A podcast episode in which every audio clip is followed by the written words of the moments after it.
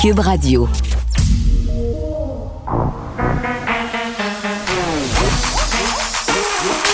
Elle a une opinion sur tous les sujets. Pour elle, toutes les questions peuvent être posées. Geneviève Peterson. Cube, Radio. Salut tout le monde, bienvenue à l'émission. On débute tout de suite avec une nouvelle qui est en développement. Ça se passe à Saguenay. Les policiers qui ont déployé un périmètre de sécurité autour euh, d'un immeuble à logement situé plus précisément à Chicoutimi-Nord. Là, il y a un homme qui est barricadé là, qui pourrait être armé. Ça se passe depuis 9h30 ce matin. Donc, une vingtaine de policiers qui encerclent le bâtiment. Ils tentent de négocier avec la personne en question qui aurait tenu des propos menaçants. Donc, tout le monde a été évacué. Là, je parle des voisins. Euh, on m'a demandé, euh, on a demandé, pardon, aux gens qui résident dans les environs de rester à l'intérieur, de pas se tenir devant leur porte ou leur fenêtre. Donc, c'est habituel comme procédure, étant donné qu'on présume que l'individu en question est armé. Il y a un négociateur sur place, mais bon, euh, la personne semble ne pas collaborer avec les policiers. Elle serait seule dans son logement par ailleurs et elle crie des injures aux autorités. Ben, coudon, j'ai l'impression qu'on va en avoir de plus en plus hein, des histoires comme ça. Et là, je vais présumer de rien parce qu'on ne sait pas qu'est-ce qui se passe à l'intérieur de ce logement-là. On ne sait pas non plus si la personne en question a des problèmes de santé mentale. Mais avec la pandémie qui se termine, entre guillemets, euh, j'ai l'impression que l'univers de plusieurs va s'écrouler. Tu sais, ceux qui pensaient dur comme fer, que c'était une grosse machination et tout ça, là, j'ai l'impression qu'il va y avoir une coupe d'effondrement narcissique euh, à venir, euh, puis des personnes qui vont être en détresse psychologique. Ça serait le fun que ces gens-là euh, aient du support. Puis je disais fin de la pandémie, là, parce qu'on devrait nous annoncer. C'est une fin entre guillemets, là, on s'entend. bon, on nous parlait de lumière, que le tunnel était derrière nous. On va de l'avant là avec cette idée-là au niveau du gouvernement Legault. On devrait nous annoncer par voie de communiqué d'ici la fin de la journée qu'on devancerait possiblement les la fin des mesures sanitaires de deux jours. Donc, c'était au, départ prévu le 14 mars. Là, on ramènerait, ça au 12 mars. deux jours. Ça change-tu vraiment quelque chose? Mais en même temps, je pense que ça change quelque chose pour nos restaurateurs, nos amis les bars. Euh, parce que si on retourne deux jours en arrière, donc si c'est deux jours plus tôt, ils pourraient opérer à 100% de leur capacité une semaine avant. Donc, c'est quand même euh, des revenus, rien pour sauver les meubles pour certains, mais quand même, c'est à prendre en considération. Et ce qui retient l'attention, c'est oui, la fin de ces mesures sanitaires, mais surtout le port du masque. Là, ce qu'on devrait nous annoncer, c'est un calendrier pour en venir au 1er avril où on ne devrait plus devoir porter le masque, sauf euh, dans les transports en commun. Et je vous rappelle que depuis le 28, dans les lieux de travail, le masque n'est plus obligatoire, sauf lorsque vous circulez. Donc, si vous vous déplacez euh, d'un endroit à un autre ou si la distanciation sociale est impossible, c'est-à-dire si vous êtes assis en face d'un collègue, euh, bien évidemment, là, vous pouvez pas enlever votre masque, ce n'est pas euh, recommandé. Donc tout ça se passe en ce moment et ce que je trouve très très drôle, hein, alors qu'on est dans les bonnes nouvelles pandémiques, c'est qu'il y a des manifestants qui ont prévu de faire une chaîne humaine sur le bord de l'autoroute transcanadienne à la grandeur de la province pour dénoncer les mesures sanitaires. Hmm, mais rendu là, t'es là pourquoi? Honnêtement, là, travaille pas ce monde-là. Ils ont pas de vie. Est-ce que manifester, c'est devenu leur passe-temps? Et moi, ça me fait capoter de voir ça. Je veux dire, on est en train d'annoncer à la grandeur du monde que la COVID, ça va mieux. On se déconfine. Euh, en Ontario, là, euh, on ne demande plus le passeport vaccinal dans bien des endroits. Et là, ces gens-là décident qu'il faut encore manifester. Mais pourquoi? Et est-ce qu'il va y avoir des enfants dans le tas? Moi, je ne le sais pas, là. Euh, quand j'étais petite, j'allais au village de la sécurité routière, à Chicoutimi-Nord. C'était un espèce de petit village, là. Tu te promenais en petite voiturette. Puis là, tu passais devant des faux commerces. Et là, l'idée, c'était d'expliquer aux enfants les bons comportements à adopter sur la route. La sécurité, et je pense qu'une des premières affaires qu'on nous disait là-bas, ils nous passaient une espèce de petit film là, absolument épouvantable sur les dangers de la route. Euh, c'était de pas circuler le long des autoroutes à pied. Puis d'ailleurs, quand tu tombes en panne ou quand tu fais un accident sur l'autoroute, on te suggère fortement de rester dans ton véhicule. Et là, on va manifester sur le long de l'autoroute transcanadienne, possiblement avec des enfants. Y a-tu juste moi où je trouve que ça n'a aucun bon sens? Là, évidemment, la SQ va être à l'affût. Mais on va souhaiter qu'il n'y ait pas d'accident. Pour vrai, là, c'est absolument débile. C'est débile, cette sortie-là. Là, je ne la comprends pas. Je pouvais comprendre les gens du convoi de la liberté dans une certaine mesure qui disaient on en a assez, les camionneurs qui disaient ben nous, ça a des impacts sur notre vie, sur la vie économique. Mais là, quand c'est rendu que tout le monde déconfine puis que le 1er avril, il y aura possiblement plus de masse nulle part, le reste chez vous puis laisse les autoroutes tranquilles. Bon. Évidemment, on va continuer à suivre ce qui se passe en Ukraine. L'ONU qui vient d'adopter d'ailleurs une résolution qui déplore l'agression commise par la Russie contre l'Ukraine. 121 votes pour, 100 pays ont voté pour, 5 votes contre et 35 abstentions.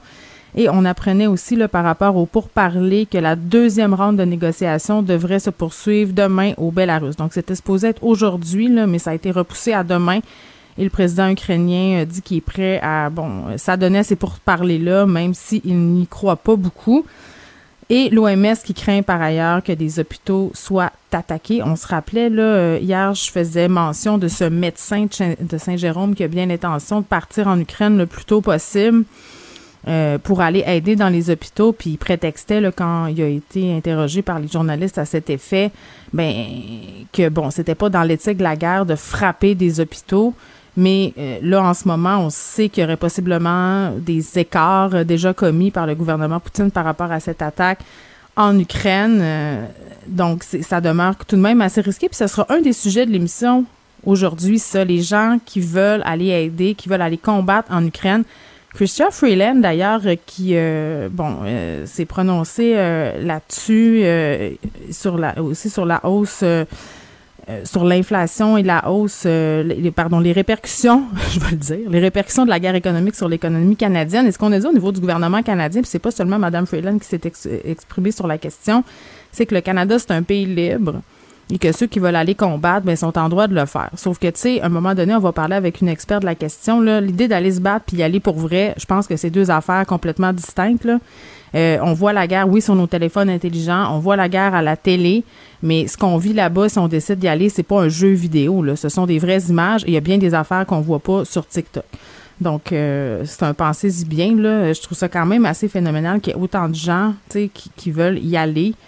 Je, une, je comprends l'impulsion, mais entre le penser puis le faire, il y a un monde de possibilités, il me semble, pour aider euh, par rapport à ce qui se passe là-bas.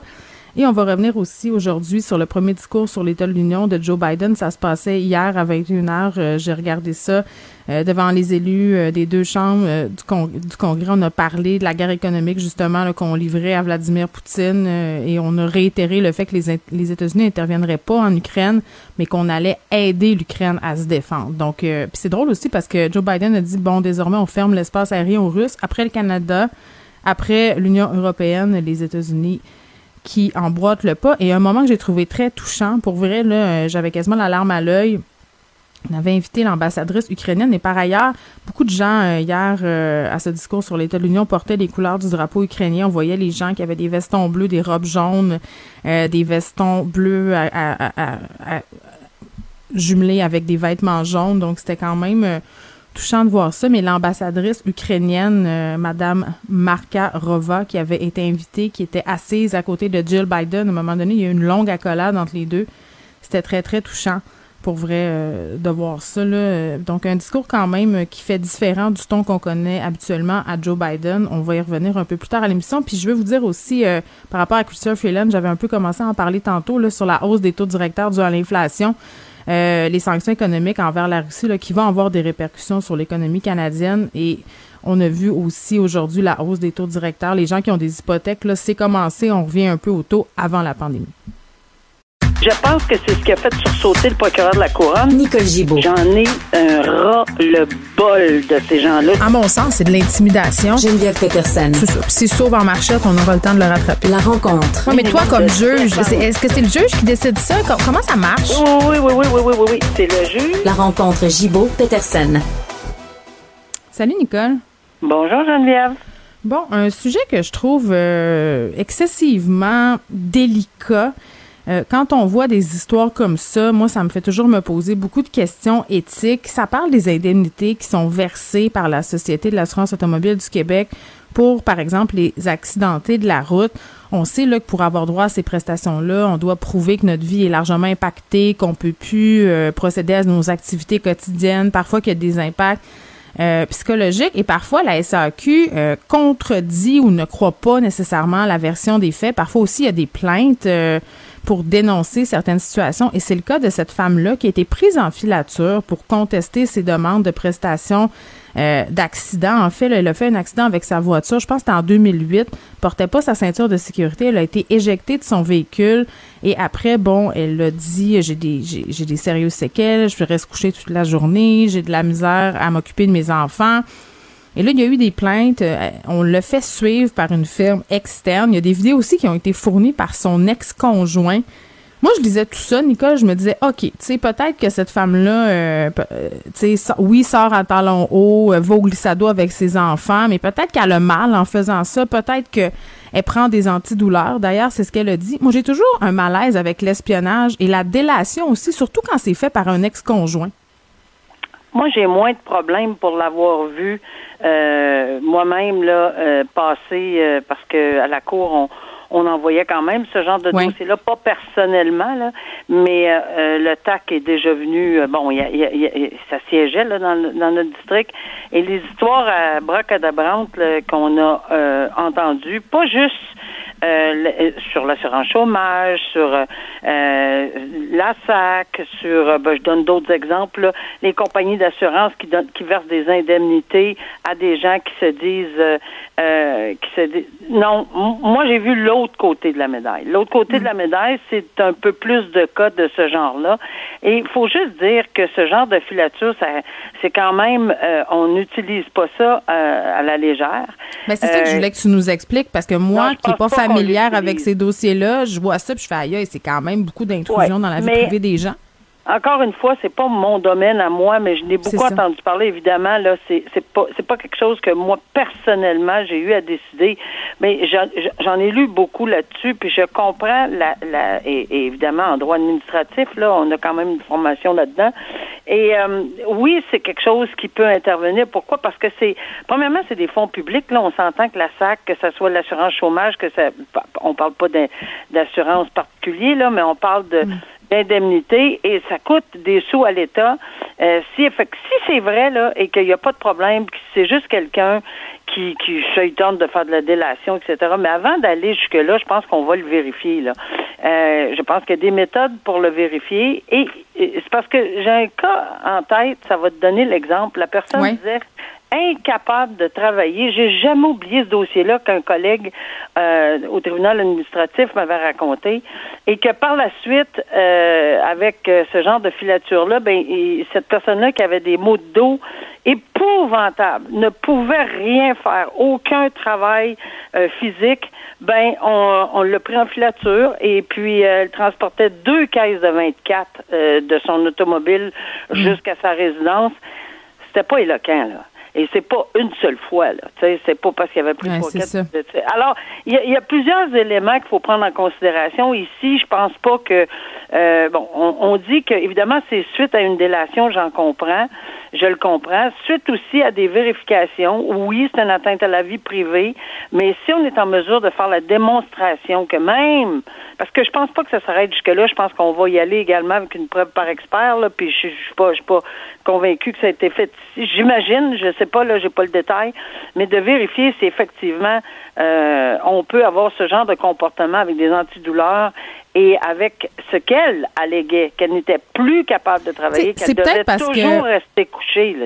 C'est peut-être parce que je suis une mère que j'ai comme un préjugé favorable envers cette femme-là, parce que je me dis le nombre de douleurs que j'ai endurées pour être avec mes enfants. Tu sais, moi, des fois, quand je, je suis malade, je fais quand même mes activités avec les enfants. j'ai enduré bien des mal de dos en faisant l'épicerie, en portant mon fils parce qu'il le faut, parce que je suis seule avec eux autres. C'est pour ça que je me disais, je voyais ça, puis je me disais, pauvre madame, peut-être qu'elle a fait juste son gros possible, puis qu'elle prend des antidouleurs à journée longue. Je comprends très, très bien. Euh, mais il y a peut-être une marge en, en, en, ayant une indemnité à vie euh, et le fait qu'on peut même pas se lever et que ces activités-là. Alors, c'est appelable de toute évidence. Est-ce que est-ce que cette dame-là va se satisfaire ou elle va aller une étape plus haut? Euh, Mais j'en ai vu plusieurs. moi, le côté que j'ai vu, c'est le, le, côté qui était pas correct. Alors, c'est mais ça arrive que ce genre d'activité de filature est pas accepté parce que c'est fait dans un contexte beaucoup plus de vengeance et puis c'est pas vraiment vérifié ou c'est des euh, employés zélés qui décident qu'ils n'aiment pas le visage de quelqu'un. ils prennent la personne en grippe. Là prennent la personne en grippe parce que j'ai lu une autre décision à cet effet-là. Non, le tribunal a dit non, euh, cette filature-là, on ne l'accepte pas parce que c'est vraiment quelqu'un qui l'avait pris en grippe. Donc, mmh, voilà, c'est un portrait assez général, mais euh, on verra si la personne va, en appeler cette décision-là. Exactement.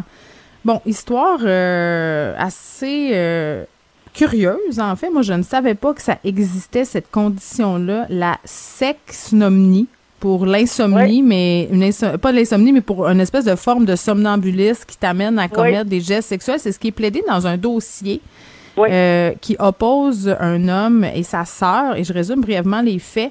Puis je précise au passage, là, parce que c'est bien spécifié dans l'article, que cette femme-là a décrit sa relation avec son frère avant les faits reprochés là, comme étant bien correcte. Euh, ils avaient l'air de très bien s'entendre. Donc, le frère puis la sœur qui se rendent à Québec, un voyage, là, ils sont dans la même voiture. Euh, vont je sais pas où. Le soir, euh, comme ça arrive à bien du monde, j'imagine, il n'y a pas de place, dorment dans le même lit. Et là, elle se réveille, la fille en question, euh, les pantalons de pyjama baissés. Et là, je m'excuse, Nicole, c'est des détails qui sont quand même assez graphiques, mais avec les doigts de son frère dans l'entrejambe. Donc, euh, elle, elle, bouge un peu, elle semble interloquée, c'est ce qui est décrit dans l'article. Euh, et là, son frère euh, remonte son pantalon, lui tourne le dos et, il se rend, il se rendort. Sais, et là, elle, elle capote, elle, part, elle quitte les lieux, puis son frère le lendemain, il se réveille paniqué en se disant mon Dieu, mon Dieu, qu'est-ce que j'ai fait là et tout ça. Il dit que ça y était déjà arrivé avec une ex-conjointe puis qu'il pensait pas que ça pouvait y arriver. Euh, avec quelqu'un pour qui il n'y a pas de désir, en, en l'occurrence sa sœur. Mais c'est une histoire assez particulière. Là. C'est extrêmement particulier. On ne pourra pas dire qu'il n'y a pas des affaires euh, euh, abracadabrantes devant les cours de justice. Il y a une condition pour toutes. Couleurs. Il y a toutes les couleurs, toutes les formes. Moi, personnellement, je l'ai pas vu, mais euh, je suis allée faire une petite recherche rapide et oui, c'est une forme de défense tout à fait acceptée. C'est vrai que ça existe, la sexo sex sexomnie. C'est dur à dire, euh, sexomnie. C'est dur à dire, ça. sexomnie, sexomnie. Ouais, sexomnie. OK, on l'a. Sexomnie. et c'est une, c'est une, euh, c'est dérivé du somnambulisme. C'est et, et ça se fait, on fait pas juste alléguer parce que là, tout le monde qui, qui, peut pas partir, qui, ceux qui sont accusés d'agression sexuelle, dire ah non, regarde, je, je, je souffrais de sexomnie là. Euh, il faut vraiment que ce soit appuyé par une preuve par expert. Et en 2018 là, il y avait, il avait fait, on a fait un petit échantillonnage, puis il y avait déjà une quinzaine, 13 ou 15 dossiers. Euh, il y en a qui ont été acceptés comme défense, il y en a d'autres pas du tout, mais c'est toujours relié à l'expertise. Puis c'est sûr que l'expertise, même si c'est un bon rapport d'expert, ça demeure que c'est le tribunal qui va euh, décider de sa force probante ou non. sais, quand c'est tout croche comme, comme rapport d'expert, c'est pas vraiment parce que oui, ça existe. J'en ai vu des rapports d'experts qui sont, oui, tu sais, ça, ça, laisse à désirer. Mais par contre, euh, pour dire que c'est une défense qui n'existe pas, euh, moi aussi, ça m'avait surpris la première fois. Mais oui, ça existe. Effectivement, le contexte Ici, souvent, c'est des gens qui sont pas du tout reliés. Souvent, c'est des partenaires et souvent, c'est plus difficile la sexomnie parce que tu dis, ben là, c'est une excuse là, qui prend. Là. Mais ici, frères et sœurs, ça donne. Ben, ça, ça, sème le doute. Là. C'est pour ça que je spécifiais, ben, il y avait une bonne relation avant. Ça semblait jamais s'être produit. Là. On n'est pas dans une dynamique d'inceste, en tout cas avérée euh, de ce qu'on sait à maintenant. Peut-être, peut-être pas. On verra comment l'expert va témoigner parce que je pense que c'est aujourd'hui qui témoignait cet expert-là. Mais euh, c'est extrêmement. Puis je comprends la jeune fille, là, là, son frère qui n'a jamais eu cette euh, rien, rien, euh, comme tu disais en, début de euh, quand on s'en parlait au début, il n'y a rien, il n'y a jamais, il y a, jamais rien eu entre les deux. Je veux dire, c'est, elle l'a pas vu venir, puis lui a beau s'excuser long comme le bras. Non, mais j'avoue que c'est traumatisant, là. Je veux dire, écoute, là, je sais pas qu'est-ce que je ferais, là. Alors, regarde, c'est, un contexte particulier, encore une fois, oui, mais on fait bien d'en parler parce que c'est quelque chose qu'on entend vraiment pas souvent. Là. Euh, une défense de sexomnie. Puis elle est allée porter plainte. C'est ça. C'est un dérivé du somnambulisme. Parce qu'il y en a des défenses de somnambules. ça, je, on a Mais écoute, euh, tu sais, blague à part, là, puis juste pour te dire, moi, moi, dans ma famille, il y a du somnambulisme. Mon fils de 7 ans est somnambule, Nicole. Il fait pas de sexomnie, là, il y a 7 ans. Mais ce que je veux dire, non, mais les choses qu'il peut faire quand il est somnambule, c'est surprenant. Je veux dire, des fois, il a l'air complètement réveillé, puis je lui parle, puis il, est pas là pantoute, là, il dort. Faut que je, m'en vais le coucher. Mais ça me stresse. c'est particulier. Euh, c'est complexe. C'est particulier et c'est dangereux. de mon côté, pour te ah, moi, je barre mes portes. quelqu'un qui Ben oui, parce que tombé en bas des escaliers, puis s'est ramassé ah, dans un buffet, s'est cassé toute la mâchoire, etc. Tu sais, comme, garde. C'est vraiment terrible comme situation quand on souffre de ça, mais on a de la misère à qu'on. Alors, là, tu le vis, là, mais lui, c'est vraiment au niveau de la section. oui, là, c'est un, un, autre dossier. C'était pour montrer aux auditeurs à quel point les gens, quand ils sont somnambules, des fois, ils font des affaires, puis ils s'en rendent pas compte, puis ça peut être assez élaboré. Là. Mon fils est déjà allé chercher du jus, là. Donc, euh, tu sais, c'est des gestes quand même de la vraie vie. spécial ben, comme Exactement. C'est une condition particulière. Merci, Nicole. À demain. À demain. Au revoir. Geneviève Peterson. Elle est aussi passionnée quand elle parle de religion que de littérature. Elle saisit tous les enjeux et en parle ouvertement. Vous écoutez Geneviève Peterson. La Russie qui poursuit son offensive militaire en Ukraine euh, sans relâche, sans pitié. On craint un bain de sang. Euh, nombreux morts euh, déjà là, des, parmi la population ukrainienne, évidemment des civils. On est avec Richard Giguère, qui est brigadier général à la retraite des Forces armées canadiennes et qui est prof invité à l'Université Laval. Monsieur Giguère, bonjour. Bonjour. Bon, on suit évidemment ce qui se passe du côté de l'Ukraine. On a beaucoup parlé ces derniers jours de la supériorité militaire russe en ce moment, euh, est-ce que la Russie domine euh, la situation sur le terrain? Ben, écoutez, faut faut croire que non. Hein. Euh, la mm. Russie semble s'enliser là dans. C'est vrai. Hein? Ils n'ont pas, ils ont pas, ils ont, ils ont, pas capturé d'objectifs majeurs encore. Mm-hmm. Les grandes villes sont toujours aux mains des Ukrainiens. Et donc, vous savez, leur avance a plutôt l'air à s'enliser. Moi, je crois qu'ils ont plutôt sous-estimer euh, la résistance ukrainienne et fort probablement surestimer leurs propres troupes. Oui, parce que par rapport à ce fameux convoi là, euh, qui était en mouvement euh, vers une principale ville en Ukraine qui semble être arrêté, là, on a vu un peu partout là, qui semblait avoir des militaires russes qui sabotaient entre guillemets leurs camions, qui voulaient pas y aller là, carrément. ça avance plus. Ben écoutez, euh, c'est des rapports hein, qui, qui, restent toujours à vérifier, mais on, on, voit ça dans certains sites de médias. Là. Mais vous savez, euh, le, le, le, nombre de, le nombre de militaires en présence, c'est un facteur très important. Là. Mais il mm-hmm. faut pas oublier le moral des troupes aussi. Et euh, si vous regardez le moral des deux parties qui s'affrontent en ce moment, là, le mm. moral des Ukrainiens, euh, vous savez, ils sont galvanisés là, par leur président Zelensky. Euh, ils sont chez eux. Ils, ils se battent pour leur territoire. Alors que les Russes, il y a plein de facteurs. Là. Les Russes sont loin de chez eux. ils, sont sur des longs convois. Donc, la logistique, ça doit être un vrai problème. Mm. Alors, euh, est-ce qu'ils ont accès à toute l'essence qu'ils ont besoin, la nourriture? Euh, C'est ça. et en plus, on, on, nous dit qu'il fait froid alors, c'est sûr que pour nous, euh, les Québécois, euh, c'est un genre de froid qu'on aimerait bien avoir, euh, mais, mais pour les Européens, là, quand ça, ça, descend à bas de zéro, là, c'est majeur pour eux. Et mais les Russes sont pas habitués. Oui, mais les Russes sont pas habitués de se battre dans le froid quand même. Là. Ben, ça dépend d'où ils viennent. Ça ah, dépend d'où ils viennent. Hein. S'ils viennent près de la Sibérie, mm. certainement. Mais vous savez, la Russie, c'est le plus grand pays du monde. Alors, ils sont pas tous habitués nécessairement à se battre en conditions hivernales, qui est un Puis on avait vu on avait vu pendant la Deuxième Guerre mondiale à quel point le froid avait euh, joué en défaveur euh, des Allemands, justement, qui étaient nullement équipés là, pour combattre dans ces conditions-là.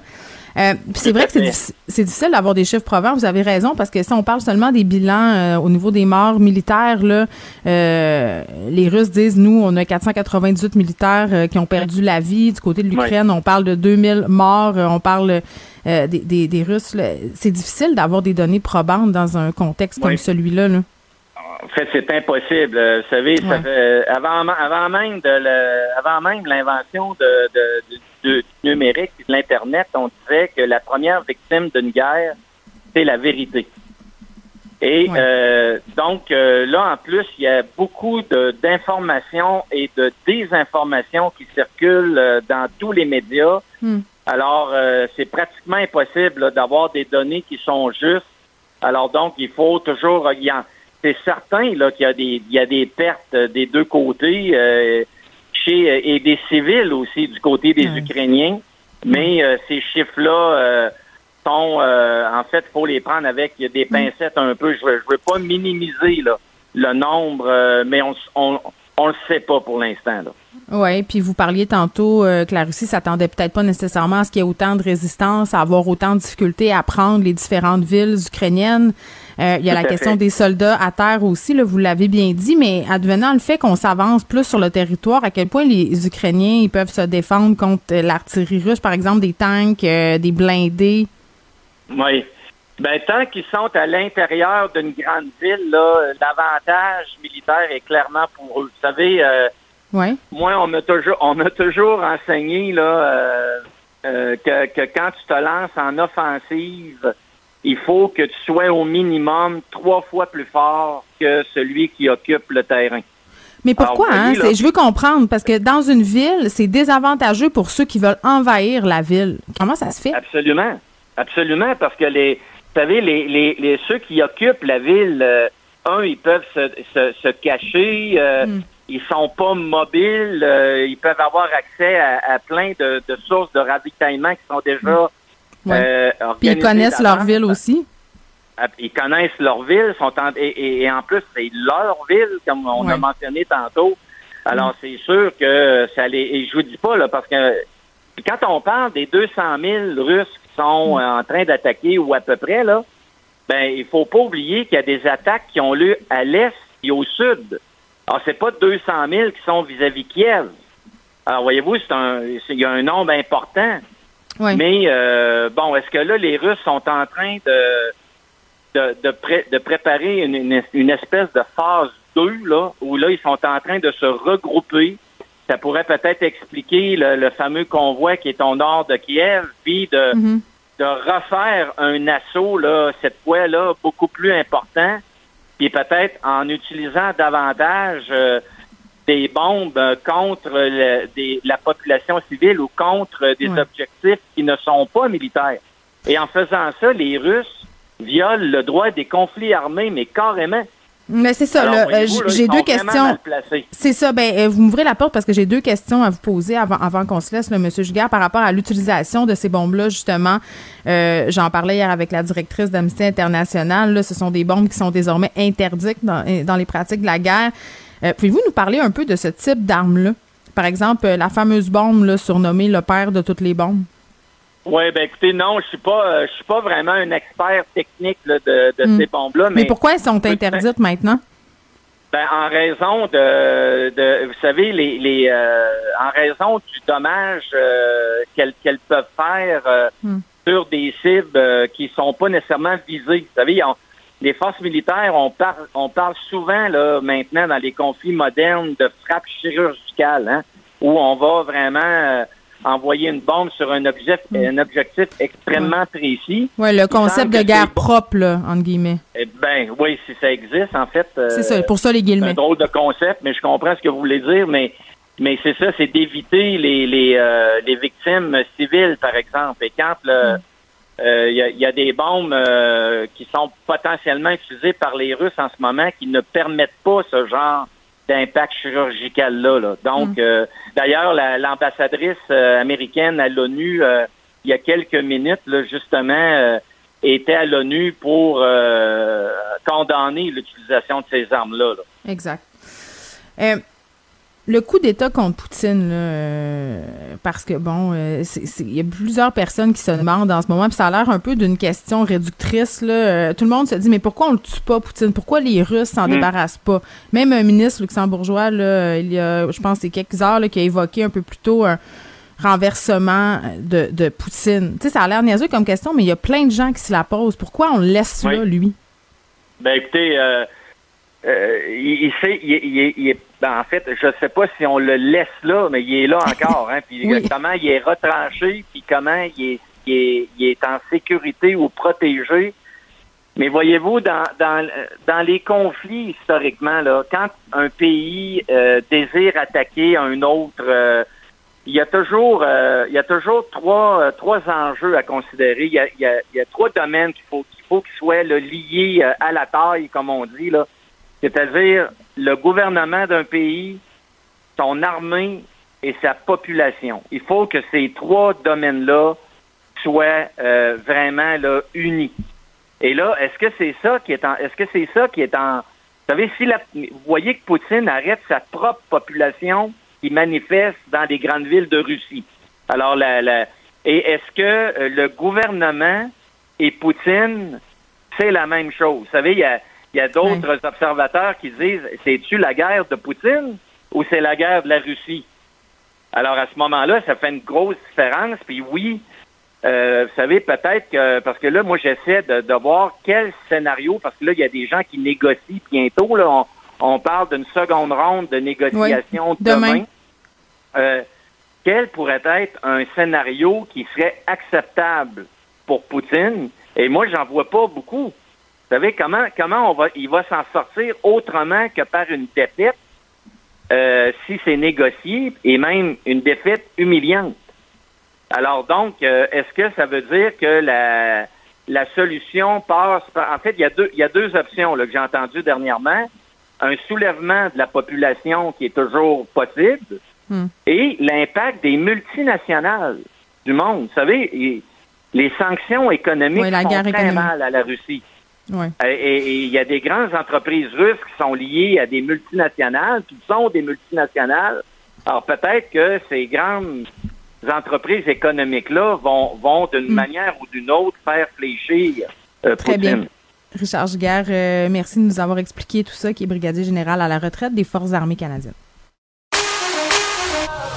Pour elle, une question sans réponse n'est pas une réponse. Geneviève Peterson. Cube Radio. Salut Vincent. Salut Geneviève.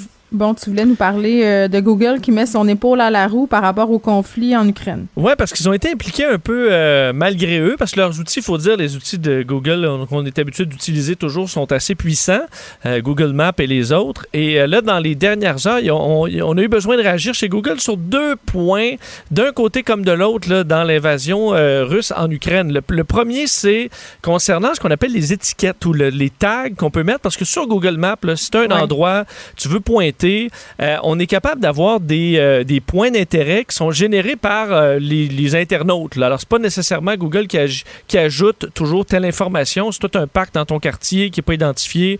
Tu peux ajouter de l'information. et selon des rumeurs sur les réseaux sociaux qui étaient vraiment non confirmées, mais certains Ukrainiens avaient remarqué que des nouveaux points d'intérêt apparaissaient sur Google Maps et ensuite étaient bombardés. Euh, est-ce que c'est seulement dans leur tête? Est-ce que ça seulement euh, c'est une anecdote? Euh, peut-être que oui, peut-être que non. Mais ce qui est sûr, c'est que Google a tout de suite réagi, voulant faire preuve, on dit, d'une abondance de prudence et ont gelé tous les nouveaux étiquettes du genre information, nouvelles photos d'un site, par exemple, site physique.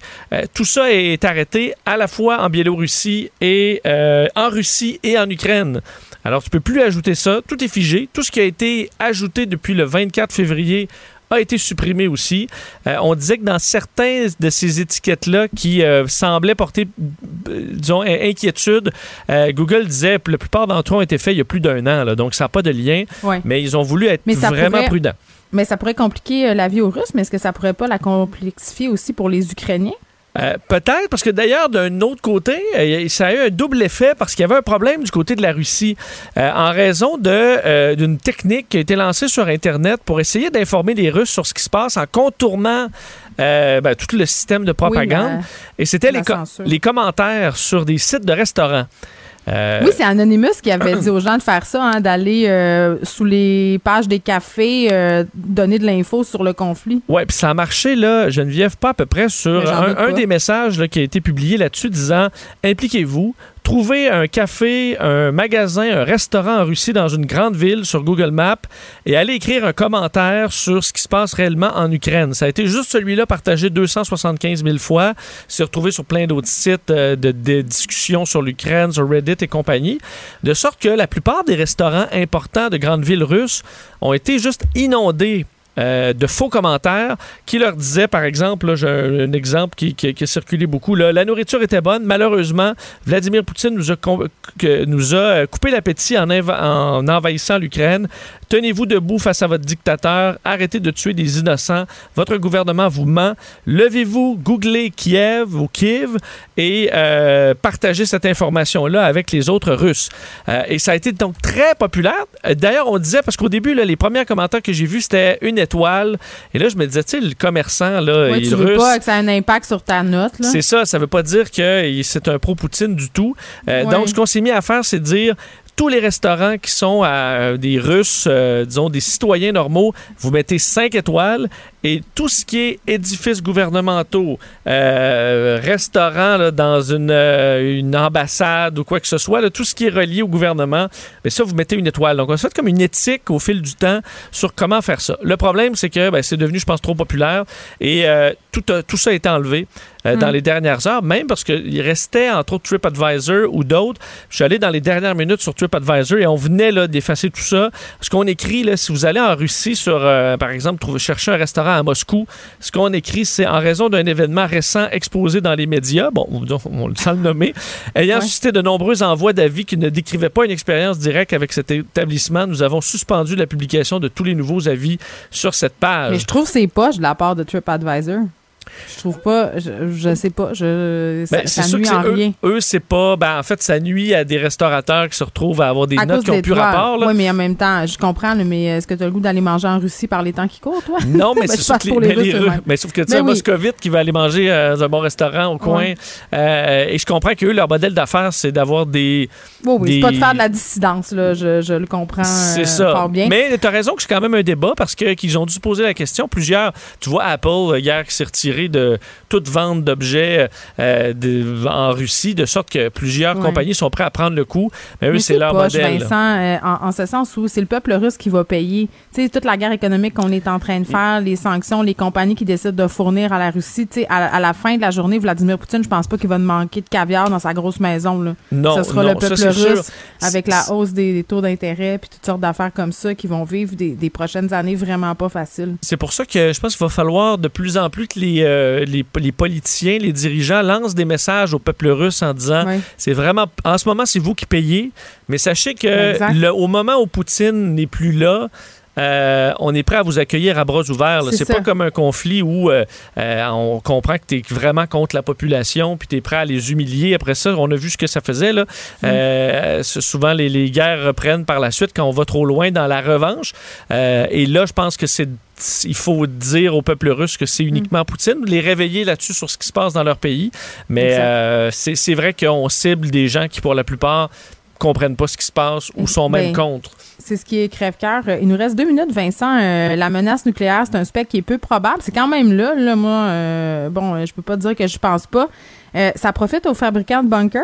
Oui, écoute, une compagnie, il n'y a pas beaucoup de compagnies de bunkers, là, euh, mais il y en a une au Texas qui s'appelle Rising Bunkers, qui fait des bunkers de différents types pour euh, survivre à l'apocalypse. Donc, souvent pour ceux qui, euh, bon, qui, ont peur pour la fin du monde ou qui ont bien de l'argent. Et là, eux sont sortis hier en disant, écoutez, c'est la folie. demande qui a augmenté de façon astronomique dans les derniers jours. Ils disent, normalement, on a des contrats de 2 à 5 par mois. Et là, premier jour de l'invasion, c'était cinq, euh, cinq contrats. Et ensuite, là, on a des appels de partout Italie, Royaume-Uni, le Danemark, le Japon, le Canada, tous les États américains euh, pour se construire des bunkers maison. Et je regardais un peu les options. Si jamais tu magasines un petit bunker, euh, Geneviève, le mhm. plus petit modèle, tous les bunkers sont 11 pieds sous terre, donc ça, ça impose quand même de creuser pas mal sur le un endroit pour le mettre. Hein, oui, mais le plus petit coûte seulement 40 000 américains. C'est le mini mhm. bunker. Euh, tu as là-dedans euh, un, lit superposé double, une, une toilette, une douche. Donc Moi, ma question, c'est toujours, c'est super, mais qu'est-ce que tu fais après l'hiver nucléaire quand tu ressors? Ben, surtout que là, l'hiver nucléaire, passer dans une, dans une, petit, une pièce avec une douche puis une toilette, ça se peut que tu tapes ses nerfs avec ton chum, là, mm. puis que tu préfères mourir irradié que ça, en tout cas. Si je suis PMS, ça se pourrait que je choisisse de mourir irradié. bon, écoute, le deuxième modèle, 85 000, tu as un lit queen, euh, tu peux loger 6, il y a une télé, alors là, tu peux même avoir de, la nourriture, ce qui est quand même pratique. mais c'est combien? Ça, c'est 85 000 américains. Et le modèle total, la totale, 8 millions, ah. peut loger 44 personnes ou moins. Là. Et euh, c'est une piscine, un gym, allée de bowling, euh, bon, salle de lavage, jardin intérieur pour faire pousser tes affaires. Par contre, ah. je me demandais, tu, tu, tu as déjà fait un jardin? Tu as déjà fait un jardin? Oui, mais tout meurt. Euh, comme quoi, ben c'est seulement les riches hein, qui vont survivre à la fin du monde. Ben, c'est pour ça que j'imagine, là, tu sais, t'es dans ton bac. Là, t'attends que ton épinard pousse, là, mais hmm. Là, tu dis, je mange-tu juste la petite feuille ou faut que j'attende deux semaines encore avant de manger? En tout cas, je sais pas à quel que tu t'enfermes avec Sylvain Dancause, Vincent. oui, puis écoute, euh, non, pas, pas Sylvain Dancause, Sylvain Charlebois de l'Université d'Alousie. Ah, connaît ben toutes les affaires de jardin. C'est vrai. Ou avec Marc Laverdière. mais ça se peut quand t'as faim, tu trouves ça long, là. Euh. Ah, écoute, moi, je veux pas penser à ça. Fuck les bunkers, euh, on le vivra. De toute façon, on répète aux gens là, que ça demeure. je pense pas que ça va se passer. non, mais on trouvait ça déprimant en, confinement. Fait que, imagine, dans. Ben, c'est un prémisse. On, est pieds sous terre, je pense qu'on est mieux, effectivement, d'être irradié, mais irradié ensemble. Merci, Vincent. Salut. Ne vous laissez pas berner par ces prises de position saisissantes. Geneviève Peterson est aussi une grande sensible. Vous écoutez Geneviève Peterson. Bon, juste euh, préciser que cet homme-là qui s'était barricadé euh, à Chicoutimi-Nord, aux alentours euh, de la matinée, a été arrêté vers 13 h Donc voilà, tout est bien qui finit bien, je voulais le dire, parce qu'au moment où je vous en parlais en début d'émission, on était en train de procéder à son arrestation. Euh, on revient à l'Ukraine, là. On a entendu ça, on a vu ça, des gens qui veulent rejoindre les forces ukrainiennes pour combattre, euh, prendre un billet d'avion et partir. Euh, peut-être qu'ils devraient y penser à deux fois. C'est ce que disent certains experts, dont Aurélie Campana de l'Université Laval est avec nous. Madame Campana, bonjour. Bonjour.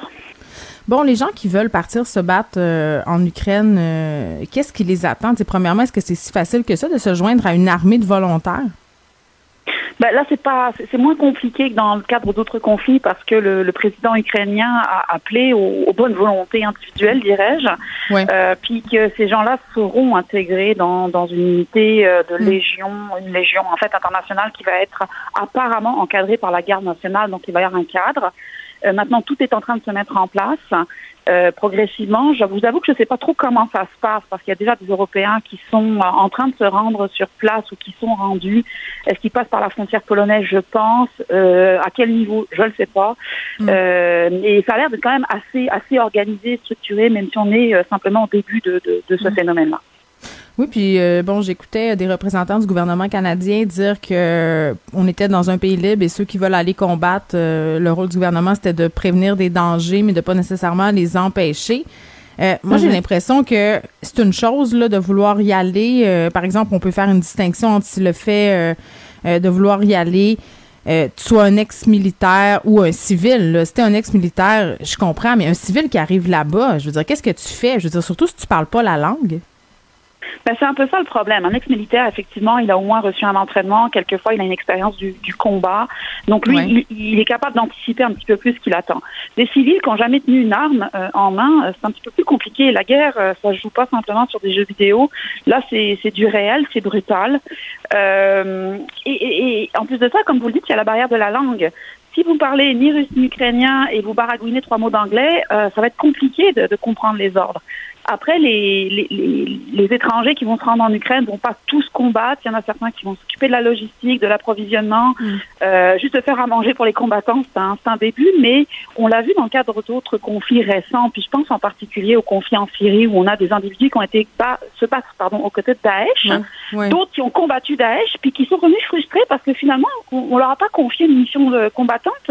Ils n'en avaient pas l'expérience on leur a plutôt demandé de s'occuper de la logistique, puis euh, ils ont vu ça comme euh, une dévalorisation de leurs compétences, alors même que euh, ils, n'étaient pas à, entraînés pour intégrer des bataillons combattants. J'ai de la misère à comprendre comment une personne normalement constituée, pas formée, pas entraînée, peut avoir cette impulsion-là d'aller se battre. Puis vous l'avez dit, là, c'est pas un jeu vidéo. Quand tu arrives là-bas, euh, tu sais, on n'est pas sur TikTok là, où on voit quand même des vraies images de guerre. C'est vrai sur les médias sociaux, mais, mais c'est tout à fait autre chose de le voir dans un écran puis de le voir en vrai. Là, moi, je suis traumatisée, Madame Campana, par des images de famille qui se déplacent. Imaginez quand tu le vois pour vrai. Je veux dire, il y a des gens qui doivent s'effondrer ben raide, là. Ben oui, c'est aussi euh, c'est aussi ce qu'on a pu constater dans le, le cadre d'autres conflits, des gens qui sont absolument pas préparés à ce qu'est la guerre. La guerre, ça se voit, ça s'entend beaucoup aussi, surtout avec des bombardements, des avions qui survolent à basse altitude, des drones. Euh, les odeurs de la guerre aussi sont particulièrement déstabilisantes. Euh, et, et, les Ukrainiens aujourd'hui sont les civils. Hein, euh, ils n'ont jamais mhm. connu ça de, de, de, leur vivant.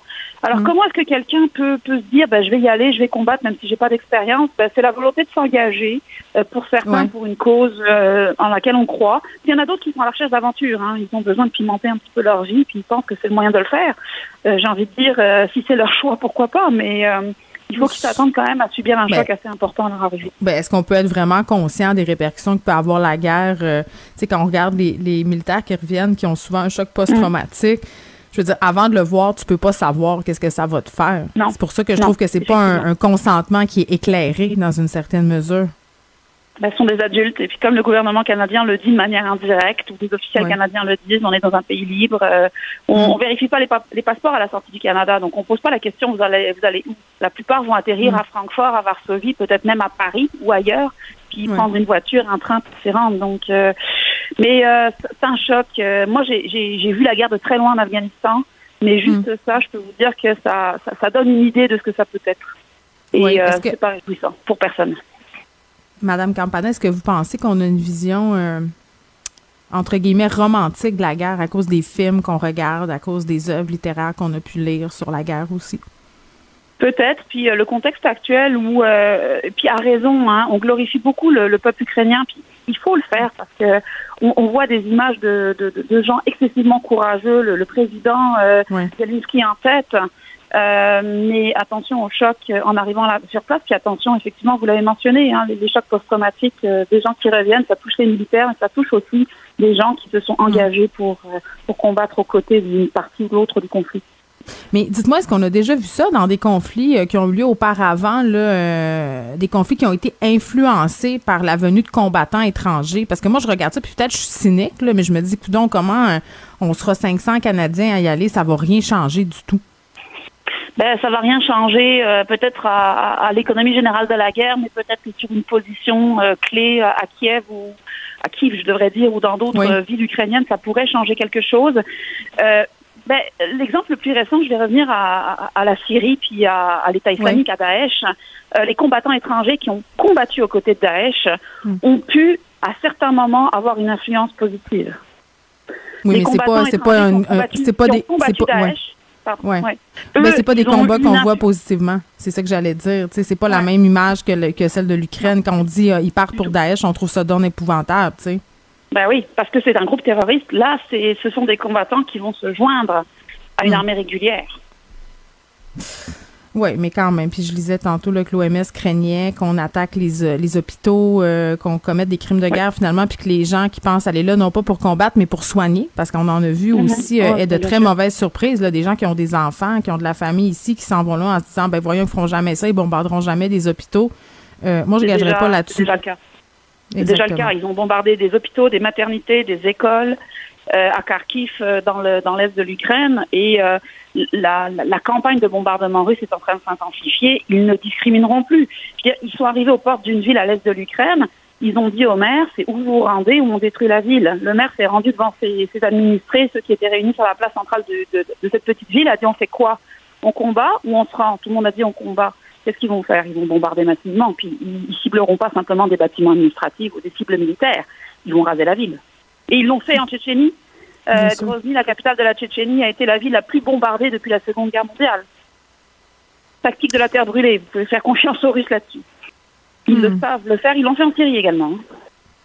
Oui, puis les bombes utilisées, justement, c'est pas des bombes de grande précision, c'est ce que nous expliquait tantôt un ancien de l'armée canadienne. Merci, Madame Campana, Aurélie Campana, qui est prof titulaire de sciences politiques à l'Université Laval. Geneviève Peterson. Rebelle dans l'âme, elle dénonce l'injustice et revendique le changement.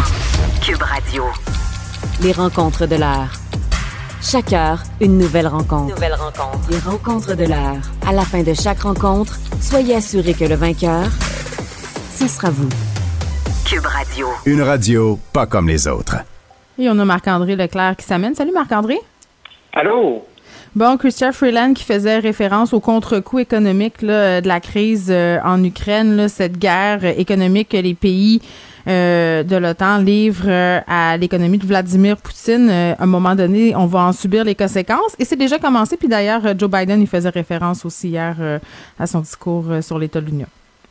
Non, exactement. C'est sûr que quand on lit ça, puis qu'on entend Mme Fulène, on dit OK, ouais, OK, ça va avoir des impacts ici, puis on voit comment nos comment nos économies sont interreliées. C'est sûr que la Russie, par exemple, lorsqu'on regarde au niveau des placements, c'est sûr que les États-Unis vont toujours être notre partenaire euh, économique privilégié, nos voisins, tout ça, mais la Russie, en termes de marchandises, je disais que c'est le 41e. Fait que c'est pas le plus grand partenaire, mais après ça, il faut aller voir dans, dans certains milieux spécifiques. Puis également, il y a des il y a des il y a des hommes d'affaires euh, russes, par exemple, une compagnie d'acier, exemple, à, Regina, qui est le plus gros employeur de la ville. Fait que eux, ça va avoir des conséquences aussi. Fait qu'à partir de ce moment-là, faut, on, fait des omelettes, euh, on va casser des œufs. Fait que c'est sûr que le gouvernement canadien va devoir s'assurer que dans certains secteurs, peut-être dans le domaine des, matériaux, des minéraux, tout ça, est-ce que ça a des conséquences? Ça fait qu'on arrête des permis, qu'on met des, des sanctions financières et le gouvernement par la suite, sachant ça, connaissant bien là, son terrain de jeu, son corps et mm. va être capable d'intervenir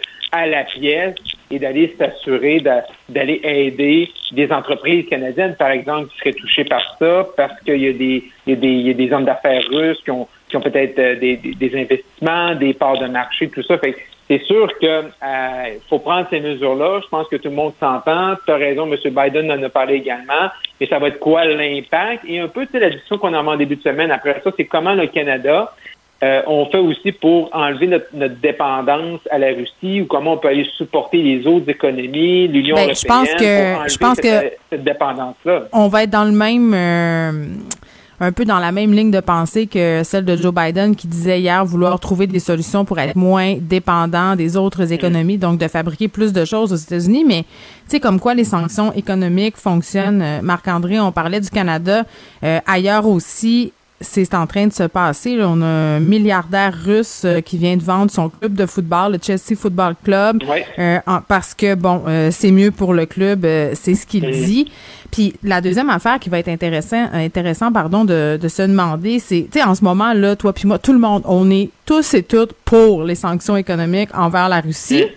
Euh, mais tu sais, Christophe Freeland, elle prévient pas le monde pour rien. Là, je comprends que tu me parles des entreprises, mais quand ça va venir à une augmentation des prix, parce qu'on est déjà dans une inflation absolument épouvantable. D'ailleurs, le taux directeur a augmenté aujourd'hui. Tu sais, quand ça va être rendu que nous, chez nous, là, moi, je, là, je vais devoir les essuyer les impacts de la guerre économique qu'on livre à la Russie est-ce que je vais être aussi euh, d'accord? c'est ça aussi qu'il va falloir regarder. Puis, au-delà de l'Ukraine, euh, M. Biden, hier, pour faire encore un parallèle, il parlait beaucoup de l'inflation. Et l'inflation est tellement multifacteur, euh, il y a plusieurs, tellement de, plusieurs facteurs qui touchent l'inflation, mm-hmm. que oui, la pandémie qui a brisé la chaîne d'approvisionnement puis tout ce qui va avec. Ben là, également, on voit que l'Ukraine, la Russie, le conflit là-bas, qui peut en découler. Ou aussi, également, on rajoute un élément, sur l'approvisionnement de certains euh, matériaux, sur les coûts qu'on va avoir à l'épicerie, sur les transports qui vont coûter plus cher, qui se ramasse après ça que notre assiette au restaurant ou notre, notre, assiette à la maison nous coûte plus cher qu'avant la pandémie. Fait que c'est sûr que comme consommateur, c'est pas une bonne nouvelle. non, mais comme consommateur, Marc-André, il n'y a aucune bonne nouvelle. Une pandémie, une guerre, tout ça, tout ça a des impacts tout le temps sur le coût de la vie. Mais tu as raison que présentement, même si sur le terrain en Ukraine, ça n'a pas d'impact directement, tu sais, qu'on dit les sanctions qu'on a annoncées, mettons, le 10 jours, mais plus tu en ajoutes, plus ça fait boule de neige, plus des gens, des hommes hmm. d'affaires, justement, russes, ben là, eux, c'est eux à l'interne de mettre de la pression sur Vladimir mm. Poutine. Un peu ben, la même stratégie qu'on a faite sur l'ALENA. Hein. L'ALENA, qu'on le reconnaissait avec M. Trump, la meilleure façon, c'est mm. un Canadien qui essaie de convaincre Trump de ne pas couper ses, relations avec le, Canada, ou c'est de faire pression sur les décideurs américains que eux parlent à M. Trump pour dire comment c'est bon de faire du commerce avec le Canada. Oui, et quand Joe Biden menace les oligarques de leur saisir leurs yachts, leurs avons privés, bref, tous leurs outils de luxure, à un moment donné, là, euh, on parlait tantôt de renversement de Poutine, de coup d'État, de soulèvement du peuple. à un moment donné, les Russes vont peut-être se tanner aussi d'essuyer parce que les conséquences économiques, Jean-Jacques Vincent, avant toi, c'est eux, là, c'est le peuple russe en ce moment qui sont les plus impactés. Euh, pardonne-moi l'anglicisme, mais elle sait pas, là. Par, tout ça. donc, voilà. Mais, mais, c'est pour, ça, juste en, terminant là-dessus, Geneviève, c'est pour ça que, tu sais, M. Poutine, là, il, ne peut pas perdre. Là. Son Arrête de l'appeler monsieur. C'est trop d'honneur ben lui faire. Non, OK. Poutine, il n'a pas le choix de, il a pas le choix de gagner. Il n'a pas le choix de finir dans ce conflit-là en pensant que ce soit vrai ou pas qu'il a gagné. Hmm. Ou euh, bon, peut-être autrement. Là, on va voir. Euh, en tout cas, une chose est sûre, c'est que ça va pas bien se finir pour lui de toutes les façons. Non, j'espère. Euh, on revient sur des révélations euh, par rapport euh, à la mise en place du couvre-feu, le dernier couvre-feu. On avait tout mangé cette brique-là en pleine face. Là, là euh, j'en parlais brièvement avec Dany Saint-Pierre ce matin là, de cet article de Thomas Gerbet de Radio-Canada sur le fait que quelques heures avant d'annoncer le couvre-feu, Horacio Arruda demandait à l'INSPQ des preuves scientifiques solides pour pouvoir répondre aux questions des journalistes et on n'a pas pu lui donner. C'est capoté, Geneviève. Quand on lit l'article de Thomas Gerbet, c'est capoté. C'est capoté qui était à quoi? 5-6 heures de l'annonce, mm. le 30 décembre. On sait, euh, tu sais, avec le recul aujourd'hui, comment l'annonce du 30 décembre, c'est un moment charnière dans la pandémie où les gens, c'est un point de rupture, les gens ont décroché. Fait que 5-6 heures avant, là, tu, tu, te retournes vers ton Institut national de santé publique et là, tu essaies de chercher une justification au couvre-feu, là.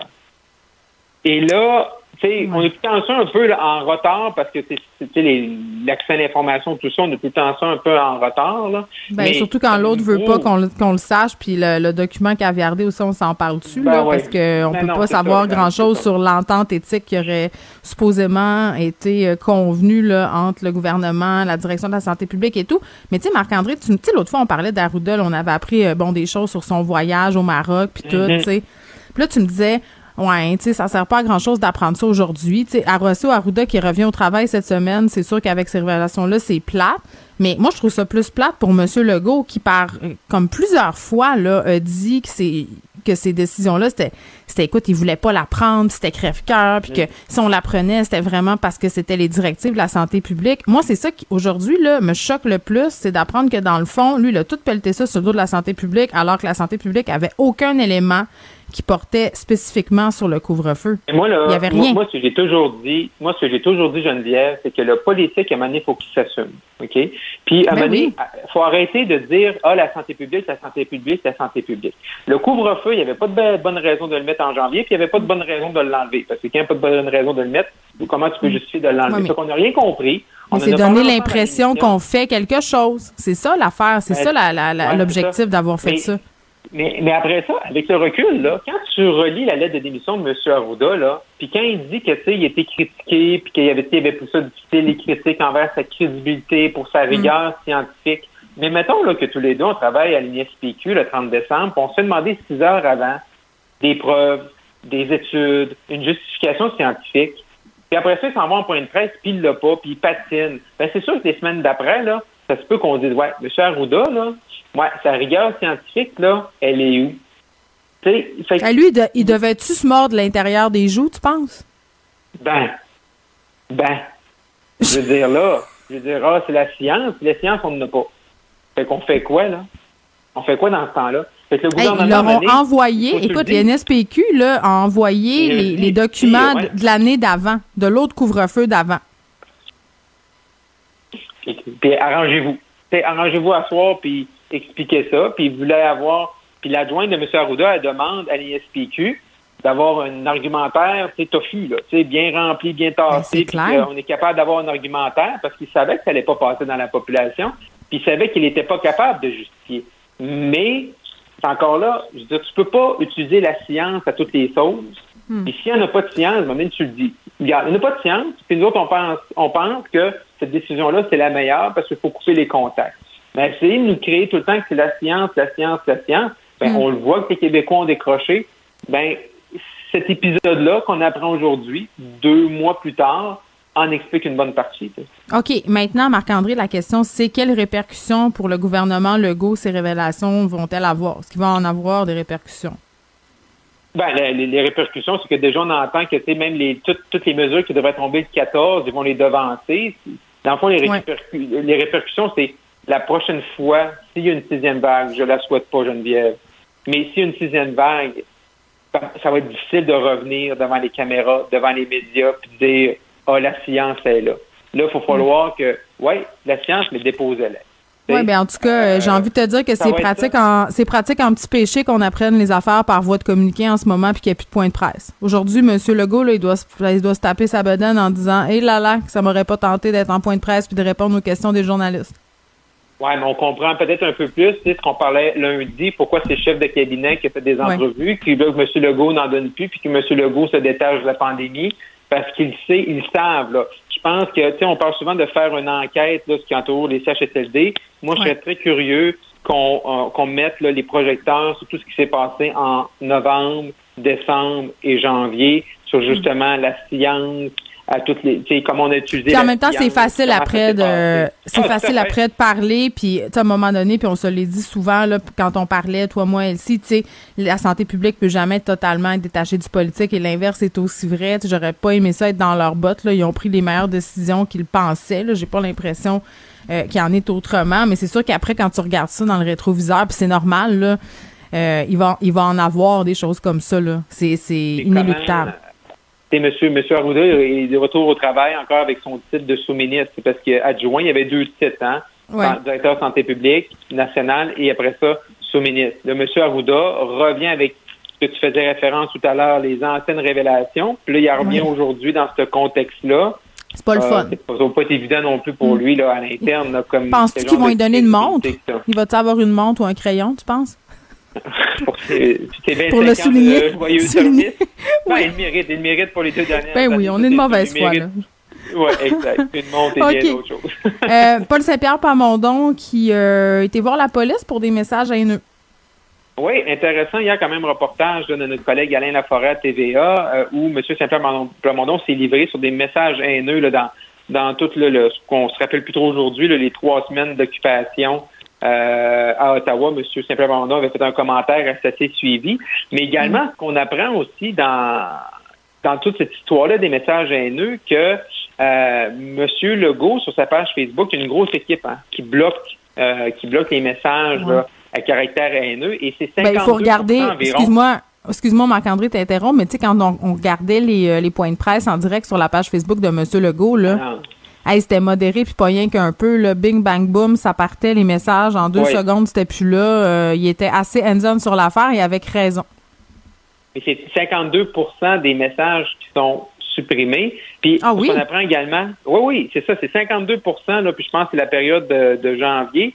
Puis il y a eu comme eu, je pense, depuis le début d'année, 350 environ signalements à la SQ. Ben, ça m'étonne pas. Beaucoup, là. Mais non, c'est pas étonnant, mais c'est quand tu as des faits, on, savait que c'est un phénomène qui est là. Mais là, à partir, à un moment donné, tu as des informations comme M. Saint-Pierre Comondon, également, il y a des témoignages à Mme Anglade et tout ça, mais tout le monde vit un peu la même chose. Euh, tout ce qui est personnage public, on, le vit aussi. Mais là, T'en reçois-tu, toi? T'en reçois-tu des messages haineux euh, après la joute? Oui, oui, oui. Après l'ajout, on en reçoit. Il y a des gens qui vont chercher mon adresse sur le site du journal, comme chroniqueur du journal, ils vont me chercher ça. Puis t'envoies des commentaires. Euh, euh, des fois, c'est des, c'est, bon, c'est, rarement des, des, des, mots gentils. Mais oui, des gens. Mais tu sais, je, je, pense pas que je suis, la, je suis pas, je suis pas la personne la plus médiatisée au Québec. non. Je, sais qu'il y en a qui en reçoivent beaucoup plus que ça. Puis moi, j'ai pris une décision que sur Twitter, je mettais le minimum de commentaires parce que ça me tente pas de euh, moi, je lis pas euh, les commentaires sur Twitter. Mais c'est tu quoi? Moi, j'ai remarqué un changement euh, cette année, puis c'est pas c'est pas vraiment agréable. ce que je vais dire, Marc-André, tu sais, euh, les messages haineux, malheureusement, ça vient avec le territoire. Même si je suis tannée qu'on me répète ça, là, que ça devrait venir avec ma job de me faire insulter puis menacer. mais une chose que j'avais pas avant, c'est la peur. Tu sais, avant là, je je regardais ça, je disais bon, ce monde-là euh, ils sont pas bien, ils ont des problèmes de santé mentale et je le pense toujours. Tu sais, je pense que ces gens-là ont besoin d'être accompagnés. Mais ce qui a changé pour moi avec la pandémie, quand j'ai vu qu'il y avait des personnes qui s'organisaient, que sur les sous-groupes aussi de discussion là, dans les recoins obscurs du web, on parlait de s'en prendre à des journalistes et tout mm. ça. Tu sais, on a eu des incidents. Euh, c'est la peur qui s'est ajoutée. Moi, j'ai jamais eu peur de, de faire mon métier. J'ai jamais eu peur en sortant de la station de radio, en me rendant euh, dans un commerce. Mais ça m'est arrivé une couple de fois cette année. Là, tu sais, t'es à un coin de rue, il y a quelqu'un avec un collant fuck le go sur son char. Tu dis, m'as-tu reconnu? il va-tu me crier après devant mes enfants? Mhm. Euh, puis, tu sais, quand je marche de la station au stationnement, je vois quelqu'un qui me regarde. J'ai toujours une pensée, tu sais, c'est de la paranoïa peut-être. Tu sais, on s'entend que les chances sont minimes, mais j'ai peur. Puis ça, c'est nouveau. J'avais pas ça avant. Oui, et, là, comment, euh, comment, comment les forces policières, tu réagis à ça, là? Et, comment, il faut-tu hmm. pouvoir faire un cas, tu donner un exemple, un cas ben, Il y en a plein. Il y a plein de gens qui ont porté plainte.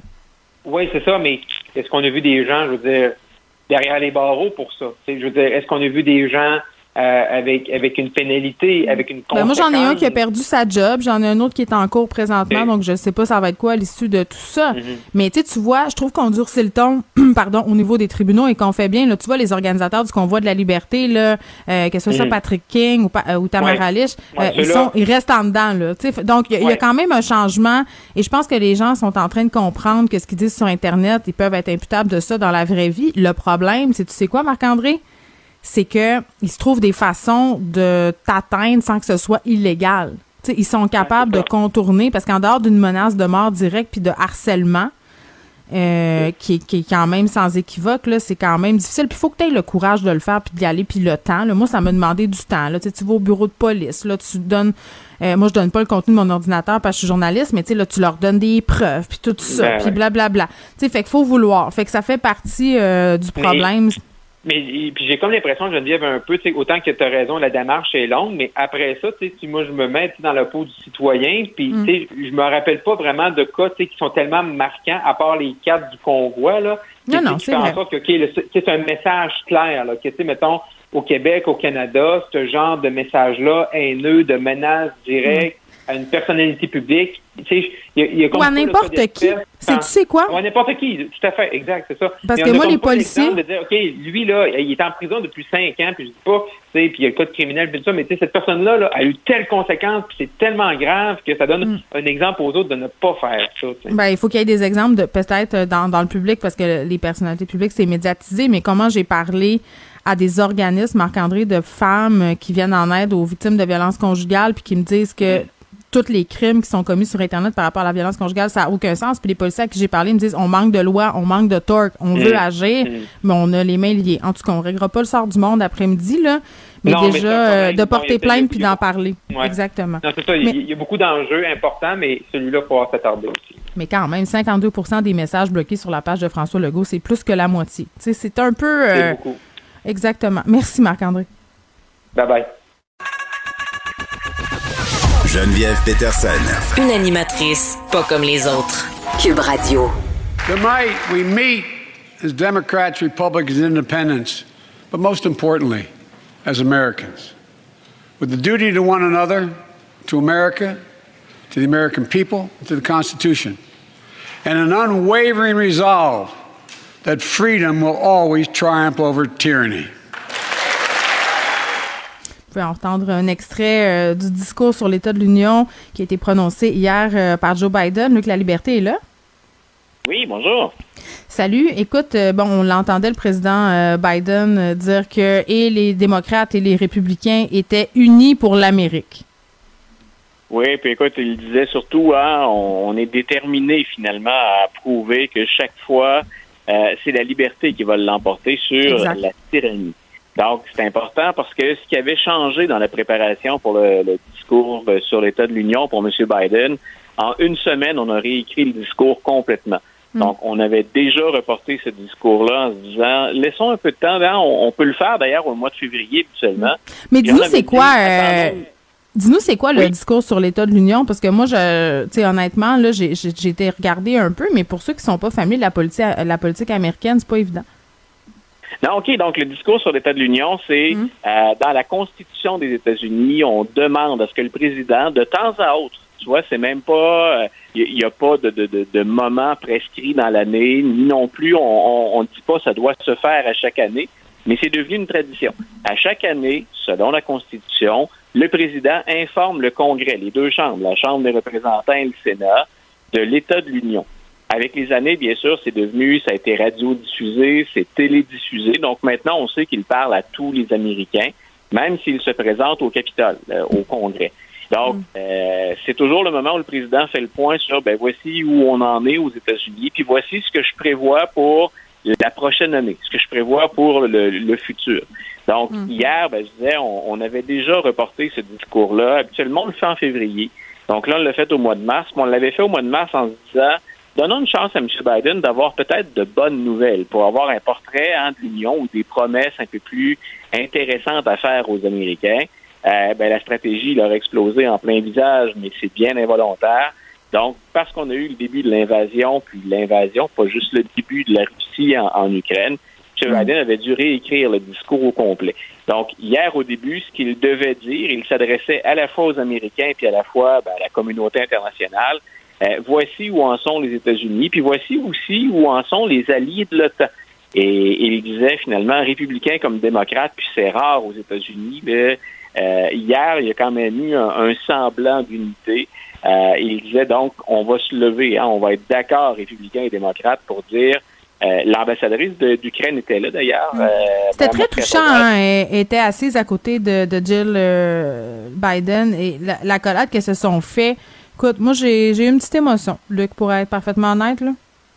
Ben voilà, donc c'est, écoute, c'est euh, habituellement d'ailleurs on choisit bien ces invités-là. M. Trump avait eu quelques bons coups euh, de ce côté-là, mais donc écoute, au, moment où l'ensemble de la planète, puis tu as, vu, peut-être vu le vote de l'ONU aujourd'hui, de l'Assemblée générale, donc on condamne la Russie. Alors c'était émouvant de voir ça. Puis je disais, ben aux États-Unis, ce qu'on voit aussi moins, on avait l'impression que pour une très, très rare fois dans les dernières années, démocrates comme républicains étaient unis. Hmm. Ça n'a pas empêché les républicains ou certaines républicaines, en tout cas parce que c'était deux femmes, plus tard dans le discours, parce qu'il n'a pas parlé que de politique internationale, ça n'a pas empêché les républicaines de, l'insulter puis de crier pendant le discours. Donc, euh, on a quand même vu ressortir une forme de partisanerie. Les deux politiciennes en question, ben, c'est des politiciennes que nous, souvent, on qualifie à partir d'ici d'extrémistes. Euh, puis après le discours sur l'état de l'Union, d'ailleurs, il y a une autre tradition, puisqu'on parle de tradition. Habituellement, on offre à un républicain ou une républicaine d'offrir euh, une répartie, c'est-à-dire d'offrir un autre discours, donc réagir au discours sur l'état de l'Union. Et hier est, arrivé quelque chose que moi, personnellement, je ne me souvenais pas d'avoir vu euh, pour montrer à quel point c'est difficile d'obtenir l'unité aux États-Unis non seulement, bien sûr, il y a eu une réponse républicaine, c'est la gouverneure de l'Iowa qui est venue donner le point de vue républicain, mais il y a une progressiste, une démocrate, qui a offert une réponse au discours de son propre président, du président démocrate. Donc, ça montre qu'il y a encore quand même une division. Donc, c'était hier d'un côté intéressant de voir qu'en période de, guerre, en période de confrontation, républicains et démocrates sont encore mm. capables de se serrer les coudes. Mais tu vois, on a déjà deux exceptions qui montrent que ben, il y, a des, y a des failles dans cette unité-là. Mm. Donc, on a critiqué le président, puis on a crié pendant le discours, ce qui est toujours très mal vu. Puis de l'autre côté, même chez les démocrates, ben, on a quand même senti le besoin de réagir à ce qu'avait dit le président. Oui, j'ai quand même trouvé que c'était un changement de ton hier euh, pour Joe Biden. que je l'ai trouvé convaincant, plus dynamique que d'habitude. Bon, évidemment, il y a eu tout ce segment sur, l'inflation euh, et la façon dont les démocrates comptaient protéger le peuple américain de tout ça en gardant justement euh, les emplois aux États-Unis et en fabriquant plus de choses euh, aux États-Unis. Mais somme toute, j'ai trouvé qu'il s'en est bien sorti, le président Biden. Oui, puis écoute, t'es pas, t'es pas toute seule à trouver ça. Je, regardais les sondages durant la journée parce qu'on va toujours chercher est-ce que ça a été bien reçu. Puis d'un sondage à l'autre, disons que ça va de 71 à 80% des gens qui ont écouté le discours qui trouvait que M. Biden avait fait un bon travail. Donc, tu vois, ta perception ressemble en tout cas à celle que les Américains ont, eu, oui, en, écoutant le discours. Je regardais ça puis je me disais, c'est sûr qu'il a mangé une coupe de paparman avant. Là. Il est comme dynamique, tu sais. Puis c'est, c'est il parlait de la guerre. Je veux dire, il fallait qu'il mette son pied à terre. Qu'est-ce que tu veux je te dise? je me demandais, hein, j'étais comme, comment il va faire pour pas avoir l'air d'une sentinelle de l'air comme d'habitude? Parce que là, la planète entière regarde ça, là. Tu sais, ça va donner le ton pour la, suite des choses. Puis je trouve euh, qu'il l'a bien donné, là, outre mes jokes de Paparman, qui relève de l'agisme, Luc. Je m'en confesse.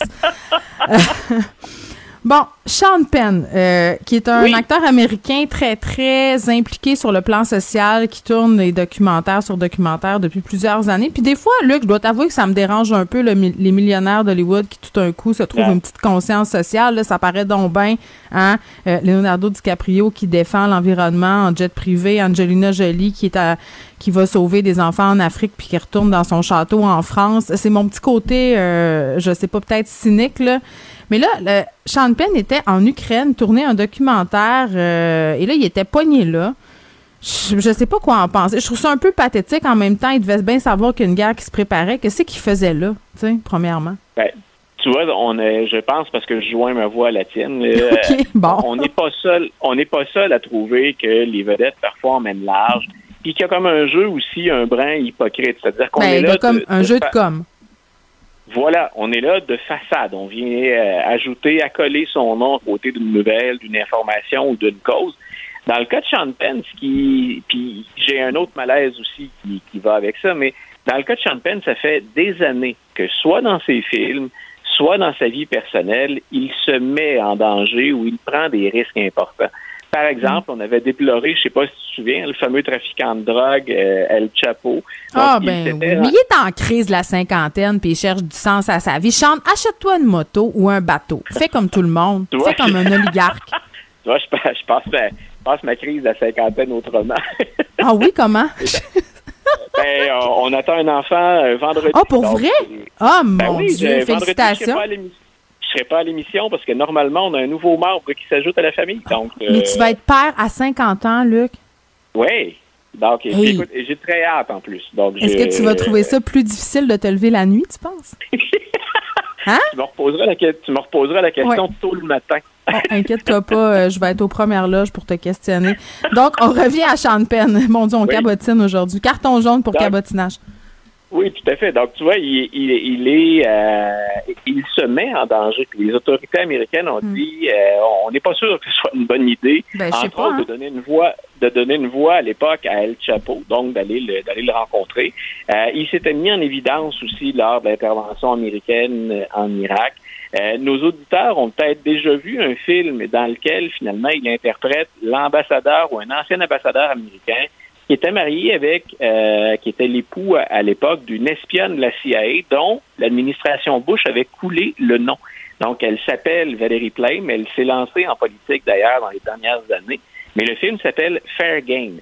Et euh, c'était tout un pied de nez à, l'administration républicaine puis à sa gestion donc de, du mensonge sur euh, les, les armes de destruction massive, qui était le prétexte qu'on avait invoqué pour entrer en Irak. Donc, tu vois, il le fait, lui, ça, ça, fait quand même un certain temps déjà qu'il le fait. Donc, il y a peut-être ce jeu d'image, puis l'image de rebelle de Sean Penn, c'est un peu c'est un peu sa marque de commerce. Ben moi, je me rappelle juste qu'il a vargé Madonna. C'est, je peux pas m'en empêcher. Oh, euh. Oui, tu vois, bon, ben, quand on parle d'image de rebelle, hein, c'est peut-être très noble de, de parce que ce à quoi tu réfères en Ukraine, c'est qu'il s'est rendu euh, à Kiev euh, puis il, a dû laisser sa voiture. Là, il retraitait avec des Ukrainiens vers la frontière polonaise. Hmm. Puis euh, il s'est filmé, photographié à pied avec deux membres de, de son équipe. Donc peut-être que ça c'était très noble. Effectivement, au plan personnel, il y a de nombreux autres dérapages qu'on lui a reprochés dont ce que tu viens de, de, mais en même temps, il s'est filmé en train de s'en aller. Je veux dire, à quel point tu as besoin d'attention? Ça me fait penser aux gens qui se filment en train de donner 100 pièces à des sans-abri. T'as pas besoin de filmer ce moment-là. Des images de la guerre, on en a. Il y a des journalistes dont c'est le métier qui sont là pour montrer la terreur que vivent les Ukrainiens. Pourquoi tu essaies de t'inclure là-dedans pour que les gens disent Ah mon Dieu, il est tellement courageux, il est tellement près des gens. Moi, c'est ça qui m'écœure, c'est de la mise en scène, de la misère humaine. Te souviens-tu des derniers, euh, des, des, Golden Globes, la remise des Golden Globes des dernières années, quand on faisait appel à Ricky Gervais, l'humoriste euh, britannique, oui, assez caustique. et qu'il venait faire la leçon aux vedettes d'Hollywood en disant euh, puis je me souviens, écoute, euh, nos, auditeurs peuvent écouter ça sur YouTube. Là, il frappait vraiment, il rentrait dans le tas, comme on dit. Puis il leur disait, entre autres, quand vous venez chercher vos, vos, récompenses devant, remerciez votre, argent, votre agent, remerciez votre mère, remerciez vos amis, puis allez vous euh, ne venez pas nous faire la leçon. Il le faisait un peu comme humoriste, ça a déclenché des rires, mais on s'est rendu compte à quel point les gens étaient là un peu de ce genre de message. Non, mais c'est tellement vrai. Je veux dire, ben, si t'aides quelqu'un, là, t'es pas obligé, de dis-le pas. Et c'est pour ça que je disais que je, je joins ma voix à la tienne. J'ai le même malaise. Donc, bon, il, nous énerve. Qu'est-ce que tu veux? ben voilà. ça résume bien. on a réglé le cas de Sean après-midi. Luc, il nous reste un petit peu, il nous reste un petit peu de temps. Euh, je disais, Joe Biden a parlé de la pénurie, euh, de l'inflation, pénurie de main d'œuvre aux États-Unis, euh, parce qu'on le sait, puis même ici, là, avec la pandémie, il nous manque plein de gens. Le salaire des gardiennes d'enfants aux États-Unis qui a explosé. Écoute, puis peut-être que ça va te, faire sourire. tu étais isolé un peu à la maison. Non, je suis encore isolé, là. Je suis là, je suis à COVID. voilà, donc, et, les, euh, on, a les enfants gérés au travers de ça. J'ai eu ça, moi aussi, pour, pour le hmm. travail. Euh, je, suis tombé sur une nouvelle aujourd'hui, puis elle est en même temps sérieuse, mais elle expose un certain nombre de problèmes qu'on a aux États-Unis. Donc, le salaire des gardiennes d'enfants aux États-Unis explose littéralement depuis deux ans. Donc, il y a un lien avec la pandémie, puis il y a un lien effectivement avec euh, de la main-d'œuvre qui était très difficile à trouver. Et la ville américaine où ça coûte le plus cher faire garder ses enfants, on est rendu à un salaire moyen de 23 dollars et 45 dollars. Donc, si on calcule que, euh, surtout si on est seul à la maison avec les enfants, on a besoin d'un 7, 8, 9 heures, dépendamment des emplois. Euh, donc, et, c'est assez facile de calculer que ce sont des sommes astronomiques. Et la moyenne aux États-Unis de, salaire qu'on offre de l'heure pour une gardienne d'enfant, on est rendu à 20 dollars de l'heure. Et c'est dans un pays où euh, on bloquait encore des, des mesures budgétaires de l'administration Biden pour dire ben, on va venir en aide aux familles. Puis on parlait entre autres de ce que nous on a ici, nos fameux CPE. Donc moi j'ai accès à un CPE pour euh, ma fille qui a trois ans, puis bien sûr son, son petit frère va la rejoindre euh, éventuellement. Euh, et on, apprécie beaucoup ce genre de service-là, tout ce qu'on est en mesure de faire dans les CPE, mais aussi la facture qu'on fait aux parents. on le prend, on le prend pour acquis. mais moi, j'ai des amis aux États-Unis qui me disaient que dans les couples de leur connaissance, euh, on choisit qui va aller travailler parce que c'est simplement impossible de payer les frais de garde. Donc, euh, on regarde qui fait le plus, puis à go, l'autre reste s'occuper des enfants jusqu'à temps qu'ils soient en âge d'aller à l'école. Puis la plupart du temps, c'est la madame. et oui, voilà. Et tu devines, j'allais dire aussi que tu, devines que dans ces couples-là, ben, c'est des gens qui ont, ils ont les moyens de, le faire, ceux qui ont accès c'est soit la femme ou encore ça échappe complètement à ceux, bien entendu, qui sont plus démunis ou dont le salaire est à peine le, salaire de base ou le, salaire minimum. Bon, très bien. Luc, euh, bon, on est, on va se reparler demain. Tu me dis que tu n'es pas là vendredi parce que tu accouches. ben, pas toi, là, mais. Ta douce partenaire. T'aurais jamais osé dire ça. Comme celle-là, puis enlever tout le, je, tout je vais te souhaiter, mais... je, ouais, je vais te souhaiter euh, excellente chance, puis on va se retrouver là, un moment donné euh, au cœur de tes nuits blanches. Bye bye. tu la salueras de ma part. Au revoir. Joignez-vous à la discussion. Appelez ou textez le 187 Cube Radio 1877 827 2346. Hello. Et Gabrielle Caron est là. Salut Gab. Salut. Bon, écoute, tu me parles d'une chose que j'adore, les sirènes. Écoute, moi, quand j'ai découvert le sujet d'aujourd'hui, je t'avoue que j'ai passé énormément de temps dans des trous de l'Internet dédiés aux sirènes. Et là, on parle des sirènes, l'animal mythique, euh, l'animal mi, euh, mi-poisson, mi-femme. Oui, tout à fait. Savais-tu qu'il y a un concours en France qui s'appelle Miss Mermaid France? Et là, oui, hein, c'est en anglais parce que c'est en France. Donc, ils prononcent absolument tout en anglais. Mais euh, il y a un concours de Miss Mermaid. Ah oui, mais là, c'est peut-être là où je débarque un peu, là, parce qu'il va y avoir des critères stupides et patriarcales de petites guidonnes sirènes, c'est ça? Ben, j'avoue que, bon, premièrement, le concours en soi là, sert à élire la meilleure hmm. sirène de France. Et c'est un concours qui existe depuis 2016. Et pourquoi j'en parle aujourd'hui, c'est que les inscriptions sont en cours. Donc, si ça vous intéresse, là, vous pouvez aller vous inscrire. Et comme ah, mais je suis trop vieille. C'est 18 à 37 ans. C'est fini. 18 37 ans, c'est ça. Une vieille sirène. mais peut-être qu'il y a euh, Miss Mermaid Senior, là, on le sait pas encore. Je sais pas, je sais pas s'il faut que je rie ou s'il faut que je pleure. Je, je, je m'interroge encore. Je vais choisir plus tard. Mais écoute, il y a, euh, t'en parlais là, il y a énormément de critères à respecter, hein, parce que n'est pas sirène qui veut. Donc, euh, premièrement, évidemment, faut être de bonne nageuse, parler et comprendre l'anglais, parce qu'il y a la possibilité de participer au Miss Mermaid International. Oh. Et il faut être euh, aussi évidemment à l'aise devant les caméras, les appareils photo. Il faut être apte à poser sous l'eau avec les yeux ouverts. oui, ok, excuse.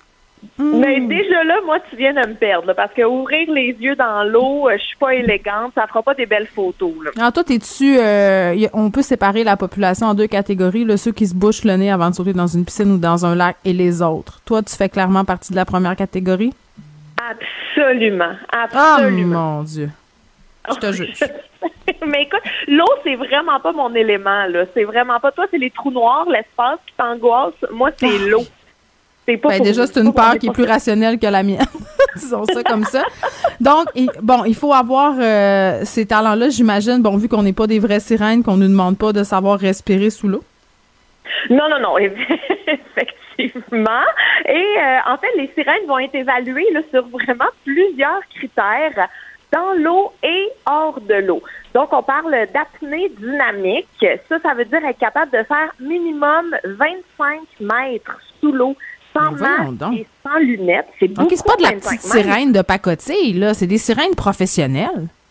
Ben, même pas, même pas. On attend ceci des sirènes amateurs parce que c'est bien précisé dans le concours que ce n'est pas ouvert aux sirènes professionnelles. OK, donc, attends, excuse-moi. Donc, je m'excuse, ça existe des sirènes professionnelles. Est-ce qu'il y a une association, un ordre des sirènes professionnelles du monde? Je veux dire, voyons, qu'est-ce qui se passe?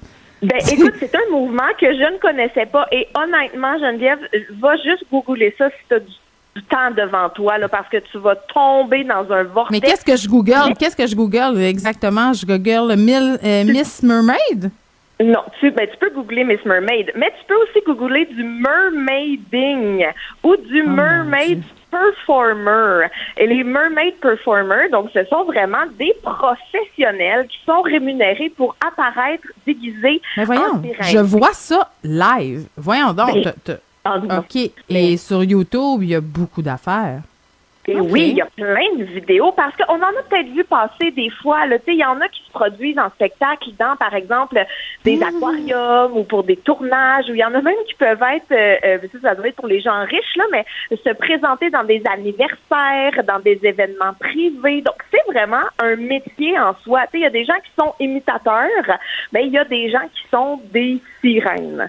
Mais si vous êtes une sirène professionnelle, pas le droit de vous inscrire à Miss Mermaid France il y a des écoles de mermaiding, je veux juste te dire, là. Et, ça semble être un phénomène très français. Moi, je rappelle aux gens, là, quand même, que les sirènes, ça a été inventé par, euh, je pense que c'est Hans-Christian Andersen qui a fait La Petite Sirène. Après ça, on a eu le film épique de Disney où une femme laisse tomber sa voix pour avoir des jambes et séduire un homme. Je, veux juste dire ça. Puis, dans la mythologie, les sirènes, c'est les ensorceleuses, c'est les vipères perfides qui font perdre la tête aux marins pour les détourner de leur mission. Donc, c'est drôle quand même qu'on soit si attaché à ce genre euh, de personnage-là. Tu sais qu'il y a des, il y a des cours euh, de nage avec des queues de sirène. Moi, j'avais déjà voulu euh, aller en faire avec mes filles dans leur phase sirène, là, mais l'idée de me mettre les deux pieds dans un monopalme, ça me faisait pas triper, j'avais peur.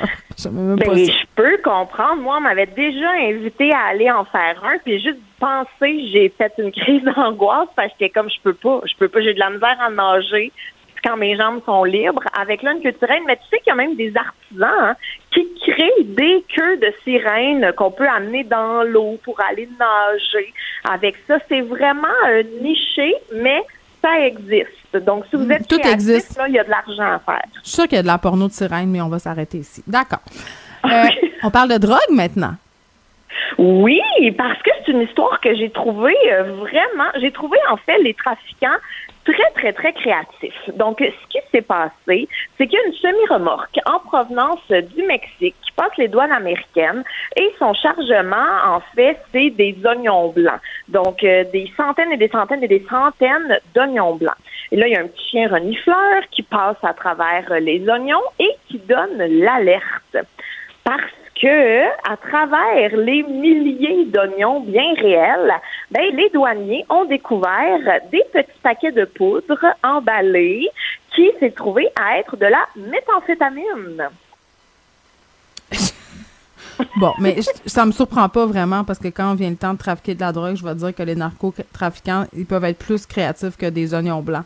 Donc, je suis pas, euh, je suis pas tellement surprise moi, j'ai allé voir les photos de la saisie et tout, puis j'étais un petit peu déçue. Je vais pas te mentir. Pourquoi? Que, mais parce que quand on regarde vite, là, c'est vrai que les boules ont l'air des oignons, puis ça peut passer, mais il faut vraiment que tu pognes un douanier qui est pas mm. réveillé, là, parce qu'on le sait que les qui est payé. Hmm? Ben oui, exact. Un douanier complice, mais dès qu'on prend le temps de regarder plus que 10 secondes, on fait Ouais, non, il y a des oignons qui n'ont pas l'air affilés dans la gang. Donc, euh, j'étais quand même un peu déçue parce que ils ont mis du temps là-dedans. Là. Ils ont fait 1200 petites boules pour essayer de faire comme des oignons, puis finalement, ils se sont fait pogner 600 kilos de méthamphétamine et ça vaut à peu près là, 3 millions de dollars. Oh, on a manqué notre job, Gab. On devrait peut-être trafiquer euh, de la drogue dans des oignons blancs. Ben écoute, on a encore le temps, j'ai le goût de te dire. On peut pas être Miss France, Miss France Mermaid, mais on pourrait se recycler en narcotrafiquante, J'aime ça te Je prends des notes, je prends des notes. Merci, Gab. Salut, à demain. Geneviève Peterson. Une animatrice pas comme les autres. Cube Radio. Je veux revenir euh, sur ce qu'on a dit, plutôt les révélations de Thomas Gerbet sur le couvre-feu, le l'INSPQ, qui, bon, euh, n'aurait pas donné euh, de documentation scientifique pour pouvoir justifier le couvre-feu à la demande d'Horacio Arruda.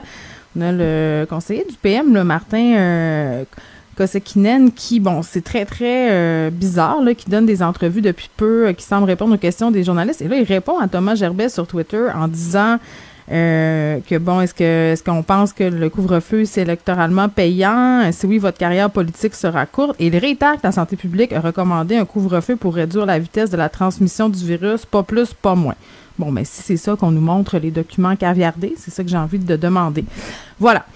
Euh, Roxane Borges de Silva est là. Ça faisait longtemps qu'on ne l'avait pas eu à l'émission qui est prof à l'École de santé publique de l'Université de Montréal. On lui parle entre autres euh, par rapport à ce qui devrait être annoncé dans quelques instants par voie de communiqué, c'est-à-dire calendrier pour le retrait du port du masque qui devrait être chose du passé d'ici le 1er avril et les assouplissements du 14 mars qui pourraient être devancés de deux jours. Roxane, salut. Oui, bonjour Geneviève. Bon, faisons euh, un petit bilan COVID. Ça fait longtemps qu'on ne l'a pas fait. Les hospitalisations qui continuent d'être en baisse, 20 décès. Euh, malheureusement, mais j'ai envie de te lancer sur la réaction euh, du conseiller du PM sur ce qu'on apprenait sur la validité scientifique du couvre-feu. Toi, ces révélations-là, là, en ce qui concerne Horacio Arruda les preuves demandées à l'INSPQ, tu trouves ça comment? Mais en fait, euh, c'est vrai qu'il n'y a pas d'études scientifiques qui montrent hors de tout doute une relation de cause à effet entre le couvre-feu et la baisse du nombre de cas ou la baisse des hospitalisations. En fait, le couvre-feu est généralement mis en place dans les pays en même temps que d'autres mesures sanitaires qui fait que c'est très difficile d'isoler la variable couvre-feu dans toutes les mesures sanitaires pour savoir laquelle a le plus de poids, disons, dans la baisse euh, du nombre de cas ou du nombre d'hospitalisations. Par contre, euh, ce qu'on sait de manière très logique, euh, et c'est assez intuitif, c'est qu'à partir du moment où on, réduit le nombre d'heures où les gens peuvent se voir, donc en mettant un couvre-feu, mhm. les gens ne peuvent pas se voir entre 20h ou 22h et 5h du matin. Non, mais c'est ça, c'est qu'une entente éthique, une entente politique qui est intervenue, là, j'imagine, euh, dans le document qui est caviardé, mais juste dites-le. Tu sais, pourquoi on maintient encore cette ligne-là? Moi, c'est ça que je comprends pas.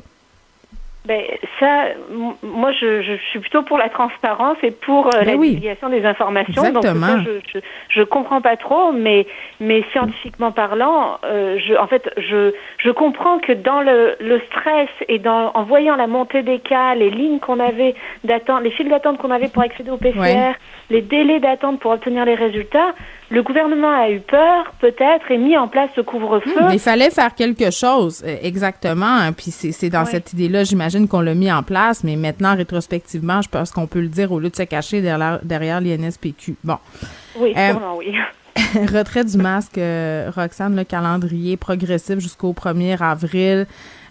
possibilité là, de devancer bon l'abandon de certaines mesures sanitaires, ben, des mesures sanitaires finalement, le l'INSPQ qui dit on craint pas une forte remontée, même avec tout ça. Euh, toi qui regardes ça, allez, t'en penses quoi? Mais en fait, euh, ça va un peu vite peut-être, dans la mesure où oui, l'INSPQ ne, ne propose pas, une, ne craint pas une remontée, mais l'Agence de santé publique du Canada a estimé qu'avec le relâchement des mesures sanitaires, on pourrait vivre une remontée des cas à la fin du mois de mars.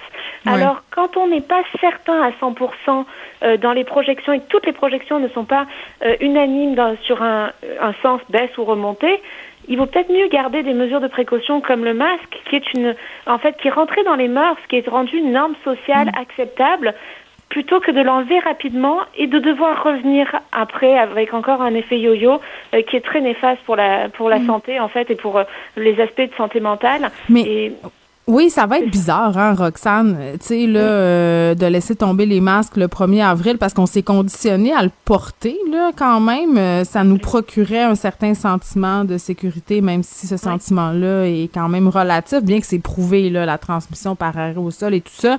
Mhm. Moi, j'ai l'impression qu'on va assister un peu euh, au phénomène suivant, c'est-à-dire qu'il y a des gens qui vont continuer à le porter selon les circonstances et selon aussi euh, leur état de santé. Là. Je pense que c'est rentré un peu dans les mœurs. Si j'ai une gastro, moi, demain matin, euh, bon, évidemment, je vais rester chez nous, mais si j'ai une grippe ou si, tu sais, puis il faut que je sorte ou si j'ai n'importe quoi, il semble que ça va aller de soi de mettre le masque. Oui, en fait, il faut vraiment espérer qu'on va adopter cette étiquette respiratoire, cette hygiène respiratoire mm. qu'avaient déjà adopté les Asiatiques euh, auparavant, avant le début de cette pandémie-là, qui mm. est de euh, ben, quand on a des symptômes et quand on est euh, quand on veut protéger les autres, ben, on va porter le masque pour ben, protéger notre entourage. Mais on peut aussi continuer de le porter par la suite aussi pour se protéger soi-même. Et je pense notamment à toutes les personnes qui sont immunosupprimées et qui veulent continuer de vivre et qui vont peut-être continuer à porter le masque. Ben, puis je le comprends, puis il faudra pas que ces personnes-là soient invectivées là, à l'épicerie ou ailleurs par les anti-masques. Ça, je vais trouver ça assez fondamental. Mais ça me faisait rire, tu sais, l'annonce de devancer deux jours. Tu sais, deux jours, qu'est-ce que ça va changer? Tu sais, je comprends que ça change quelque chose pour les restaurateurs, puis ces, ces gens-là, là, de laisser tomber euh, les mesures sanitaires le 12 au lieu du 14. Ils gagnent une semaine de plus, mais, mais deux jours, c'est rien, là, en temps pandémique. Pourquoi deux jours? Ben là, euh, ça c'est une question que je me pose aussi. J'ai aucune idée de. Mais tout le monde se la pose. Euh, c'est surprenant. Il faudrait demander au, docteur Boileau ou à sa conseillère stratégique euh, senior, je ne sais plus comment elle s'appelle, Madame le docteur Reynaud. J'imagine que ça sera expliqué dans le communiqué de presse parce que, tu sais, mettons, Roxane, si on regarde ce qui se passe en Ontario, le port du masque est toujours obligatoire, mais on ne demande plus le passe vaccinal dans les cinémas, dans les restaurants, dans les centres de conditionnement physique. Euh, est-ce que ça aurait pas été plutôt une avenue à emprunter de laisser tomber ce contrôle-là, mais de demander encore aux gens en public de le porter, le masque? Oui, absolument. Euh, le masque est vraiment une mesure qui, en fait, euh, en fait, c'est pas très coûteux. C'est rentré dans les normes sociales. On est habitué à porter le masque. On a des masques euh, sur nous et, et, et, il permet réellement. Il a une efficacité qui est vraiment importante, vraiment pas négligeable et qui permet permet vraiment de protéger les gens, de se protéger soi-même et de protéger les gens autour de nous. Parce qu'il faut rappeler que quand on a la Covid, on peut être asymptomatique et, et donc on peut contaminer les gens autour de nous sans le savoir et sans s'en rendre compte et, Mm. et, on va, en tout cas, la plupart des gens pourraient être malheureux après de savoir qu'ils avaient la Covid et qu'ils ont contaminé du monde, euh, qui se retrouvent à l'hôpital à cause d'eux. Donc c'est important, cette mesure-là est quelque chose de très important et au-delà des recommandations du gouvernement, on peut, de son propre chef, décider de continuer de le porter pour se protéger et protéger son entourage. Bon, là, on va se parler des tests rapides, Roxane, là, parce que bien des gens en ce moment, dont moi, qui se cassent la tête, euh, c'est la relâche scolaire, on a des interactions plus qu'à l'habitude. Ben, pas moi, là, je suis en confinement, mais les gens normaux, là, qui vivent leur vie, sont en famille dans des chalets et tout ça. Puis on sait que le masque, après la, semaine de relâche, ça sera plus obligatoire. Euh, 3 millions de Québécois, là, qui auraient eu la COVID euh, jusqu'à maintenant, euh, ils vont en avoir encore plus. Et ce que je remarque autour de moi, c'est que les tests rapides, c'est pas si fiable que ça. Tu sais, je connais, puis moi, je fais partie de ces gens-là. Là. Euh, j'ai été en contact avec quelqu'un qui a la COVID, j'ai des symptômes de COVID. Pourtant, mes tests se sont avérés négatifs pendant des jours et des jours. Donc, tu sais, j'aurais pu continuer à vivre ma vie, j'aurais pu contaminer d'autres mondes. Comme, est-ce qu'on peut faire le point sur ces tests rapides-là? Parce qu'on n'a plus de PCR là, pour vérifier. C'est ça qui est fou. Les tests rapides évaluent la contagiosité, c'est-à-dire qu'une personne qui a un test rapide positif est contagieuse à la Covid. On peut vivre avec une personne sous le même toit et finalement peut-être attraper la Covid, mais étant vacciné, avoir une charge virale tellement faible qu'on n'est pas contagieux et que le test rapide ne sort pas positif. Par contre, au bout d'un moment, euh, euh, je veux dire, on peut se retrouver à avoir un test rapide qui apparaît positif et là, ça veut dire qu'on a une charge virale assez élevée pour pouvoir contaminer des gens autour de nous. Et c'est vraiment ça l'importance sur le test rapide, c'est s'il sort positif, c'est qu'on est contagieux et qu'on on peut contaminer du monde autour de nous. OK. Puis là, les gens, OK, l'autre question, c'est qui revient beaucoup, là, c'est les gens qui ont eu la COVID, qui ont eu un test positif, là, il y en a qui restent positifs deux semaines. Là, selon les nouvelles règles de la santé publique, là, ce qu'on nous dit, c'est que cinq jours plus tard d'un test positif, si on n'a plus de symptômes, on peut sortir. Mais on peut sortir même si on test positif. Moi, je suis mêlée, là. Mais en fait, le, gouvernement a décidé d'instaurer cette règle-là parce qu'on a une bonne couverture vaccinale et parce qu'il faut aussi euh, continuer. Ben, le gouvernement prend beaucoup le vivre avec le virus et, et parce mhm. qu'il faut continuer de fonctionner et de faire rouler l'économie. Mais scientifiquement parlant et santé publique ben, selon la santé publique, en fait, les aspects de santé publique, c'est très clair qu'un test positif signifie qu'on est contagieux. Donc, et, j'en ai vu beaucoup des gens qui, après cinq jours, des doubles vaccinés, sont sortis et sont, par exemple, allés à l'école ou dans leur milieu de travail, euh, malgré un test positif, euh, un test rapide positif, mais ils suivaient la recommandation du gouvernement. Mais il faut savoir que ces personnes-là mettent à risque de les gens autour d'eux, au travail, à l'école, euh, peuvent les contaminer. Donc, tant que tu as un test positif, même si tu n'as plus de symptômes, tu devrais faire les choses qui sont absolument nécessaires, comme par exemple aller à l'épicerie avec ton masque ou à la pharmacie. Mais si tu peux travailler à distance, ou toutes les choses que tu peux faire à distance, c'est ça que tu devrais faire, c'est ça? Mais oui, tout à fait. C'est une question de risque. Si on, pour éviter de contaminer les gens autour de nous et minimiser les risques, il vaut mieux, tant que le test est positif, rester le plus possible en isolement. Et là là. Il y a une coupe, en tout cas, c'est ça, là, parce que c'est à un moment donné, ça devient mêlant, puis on ne sait plus vraiment ce qu'il faut faire. Tu sais, puis je comprends le vivre avec le virus, là. Mais tu sais, pour les parents qui sont en garde partagée, c'est vraiment un casse-tête. Là. Ça veut dire que si mes enfants reviennent chez nous, tant que je suis positive, je peux leur donner. Tu sais, fait qu'à un moment donné, c'est ça que les, les parents euh, doivent se dire. C'est des, des dilemmes auxquels on fait face. Tu sais, il y a des parents qui ça fait trois semaines qui n'ont pas vu leurs enfants. Il y en a d'autres qui ont fait le choix euh, de les prendre quand même ça revient finalement à la décision personnelle de chacun. C'est de plus en plus ça, c'est ce que je comprends, qui est prôné par le gouvernement. On gère son risque. Exactement. Et ce qui est un peu dommage, c'est que le gouvernement ne recommande pas à tous les enfants qui vont revenir de la relâche un test rapide avant de, de rentrer à l'école pour s'assurer de minimiser les risques de contamination, d'autant plus que le masque va être enlevé dans les écoles. Bon. Très bien. On va voir euh, comment euh, les tests vont sortir dans les prochains jours en ce qui me concerne. Puis je te posais la question parce que je sais que je suis pas tout seul dans cette situation-là. C'est vraiment pas un cas isolé. Là. Ces tests rapides-là, c'est le fun des avoir, mais en même temps, ça crée beaucoup euh, d'incertitudes parce que les consignes changent puis parce qu'on a ce cinq jours-là. Donc, les gens se demandent quoi faire. Roxane Borges-Silva, merci beaucoup. Bienvenue. Bon après-midi. Bye bye.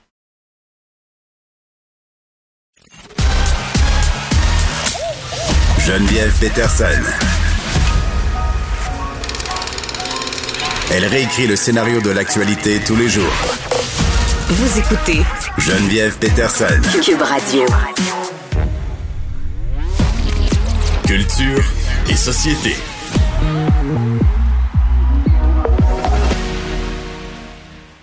Anaïs Gertin-Lacroix est là. Salut Anaïs. Allô Geneviève? Bon, j'aime beaucoup euh, Dua Lupa. Toi? Ben, j'aime Dualipa. Tout le monde l'aime. Ben oui, j'aime oui, absolument. Je vais t'avouer, des fois, c'est tenu. Je vais, ça, je me dis, tu es obligé de toujours être en culotte? Ça, c'est ma, ma, ma, ma, question souvent quand je la vois sur oui. scène. mais elle a des bonnes chansons, mais là, elle est accusée de plagiat. c'est ça. Donc là, on parle pas de ses sous-vêtements, mais on va plutôt parler de possibles plagiat. Donc, on va peut-être crier au scandale euh, dans les euh, prochaines semaines. Donc, euh, il y a la chanson Levitating de Dua Lipa que je vais te faire entendre, qui est un vraiment un de ses gros succès avec Da Baby, qui a été une quarantaine de semaines numéro un au Billboard, tu sais, qui a vraiment connu un franc succès. Donc, je te la fais entendre.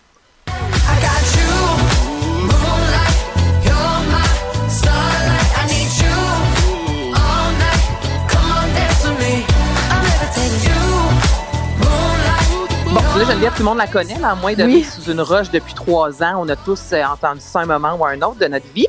Et elle est accusée de plagiat par euh, Article Sound System, qui est une formation, en fait, de reggae qui provient de la Floride. Et autant que des fois, je vais t'avouer que je me dis, oh, c'est tiré par les cheveux, ça se ressemble pas du tout. Là, je vais te faire entendre leur chanson qui se nomme euh, Live Your Life, parue en 2017. Et même si les paroles sont différentes, le rythme du refrain est très similaire à la chanson de Dua Lipa. Donc, écoute ça.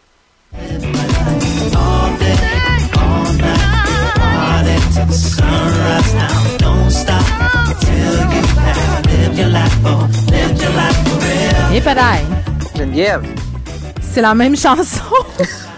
Mais OK, attends. Donc là, la chanson de Dual que tu m'as fait entendre, c'est pas comme un simple de cette chanson-là. Non, on n'est pas dans un on échantillonnage. on n'a pas demandé rien de tout ça, là. Absolument rien, c'est ça, là. Mais elle, elle sait-tu? Elle, elle savait-tu? Parce que ça, c'est la question qu'il faut poser. Ces chanteuses-là, d'habitude, ils composent pas leur plage ni rien de tout ça. Non, mais la majorité, maintenant, depuis plusieurs années, il y a des gens qui leur emploient de s'assurer que cette mélodie-là n'a pas été faite justement pour éviter. Donc là, ils savaient peut-être ben, est-ce qu'elle le savait? En même temps, ça se ressemble tellement. D'un autre côté, tu dis, mais pourquoi la formation a attendu un, deux, trois ans avant de sortir ça? Il me semble, à la première écoute de la chanson de Dua Lipa, tu, sais, tu te dis, mais c'est pareil, mais c'est réellement pareil, Geneviève, et c'est ça, ce n'est pas en soi un échantillonnage. Donc là, TMZ, TMZ plutôt a, a, vu vraiment cette déclaration-là. Donc, c'est une poursuite à l'égard de Dua Lipa. Et euh, ça va sûrement se, se, régler en cours, mais tu sais, vite comme ça, à la première écoute, faut vraiment euh, être de mauvaise foi pour dire qu'il n'y a aucune similitude entre les deux chansons. Ben oui, écoute, on dirait la même chanson. Je sais, je euh, sais. OK, Anaïs, je suis allée, euh, avant d'avoir la COVID, au cinéma avec mes enfants. On est allé voir le nouveau Spider-Man. Il durait 2h37. Écoute, ça finissait plus de finir. Il y a huit fins à ce film-là. J'étais comme, ah, c'est la fin. Oh non, il y a une autre fin. Oh non, on le voit dans un autre monde. Il y a une autre vie. Euh, là, je capotais. Puis là, euh, le nouveau Batman, c'est pas mieux. Ça dure deux heures, euh, plus que deux heures, genre sept heures. C'est long. On est. c'est aussi long que le film de Jésus qui joue à Pâques, là, depuis qu'on est jeune, qui prend une journée un couteau complet. Oui. Ça dure 2h55. Titanic, c'était 3h16. Mais là, il y a vraiment, depuis un certain temps, les, des longs films, il y en a eu. Là, je dis, on s'entend que c'est pas James Bond ni Spider-Man qui a inventé ça.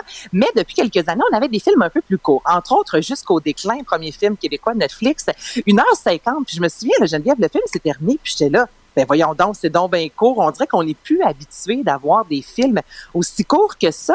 Et là, justement, les gens se posent la question, est-ce que le nouveau Batman, 2h55, est-ce que c'est trop long? Pourquoi la majorité des nouveaux films, tu sais, Dune, 2h36, on dirait qu'on peut pas descendre sous la barre du 2h30. Toi, tu trouves personnellement que c'est interminable quand c'est long comme ça ou c'est parce que c'est un film de, ben pas pour enfants, mais plus familial, Spider-Man? Non, non, je trouve pas que c'est long parce que c'est un film. Vraiment, c'est pas un film euh, euh, pour enfants, là, je trouve pas. Spider-Man, c'est un film pour tout le monde, là. Euh, non, n'importe quel film qui dure trois heures, à un moment donné, justifie-moi pourquoi tu dures trois heures. Il y a clairement des longueurs, il y a clairement des bouts où ça pourrait être coupé. J'ai l'impression que c'est parfois pour satisfaire les fans purs et durs qui veulent absolument éterniser ça, puis qu'on ait toutes les scènes, puis tout ça. Mais rendu là, dans les Marvel, on invente carrément des histoires, on n'est même plus sur les BD ou sur ces choses-là. Là.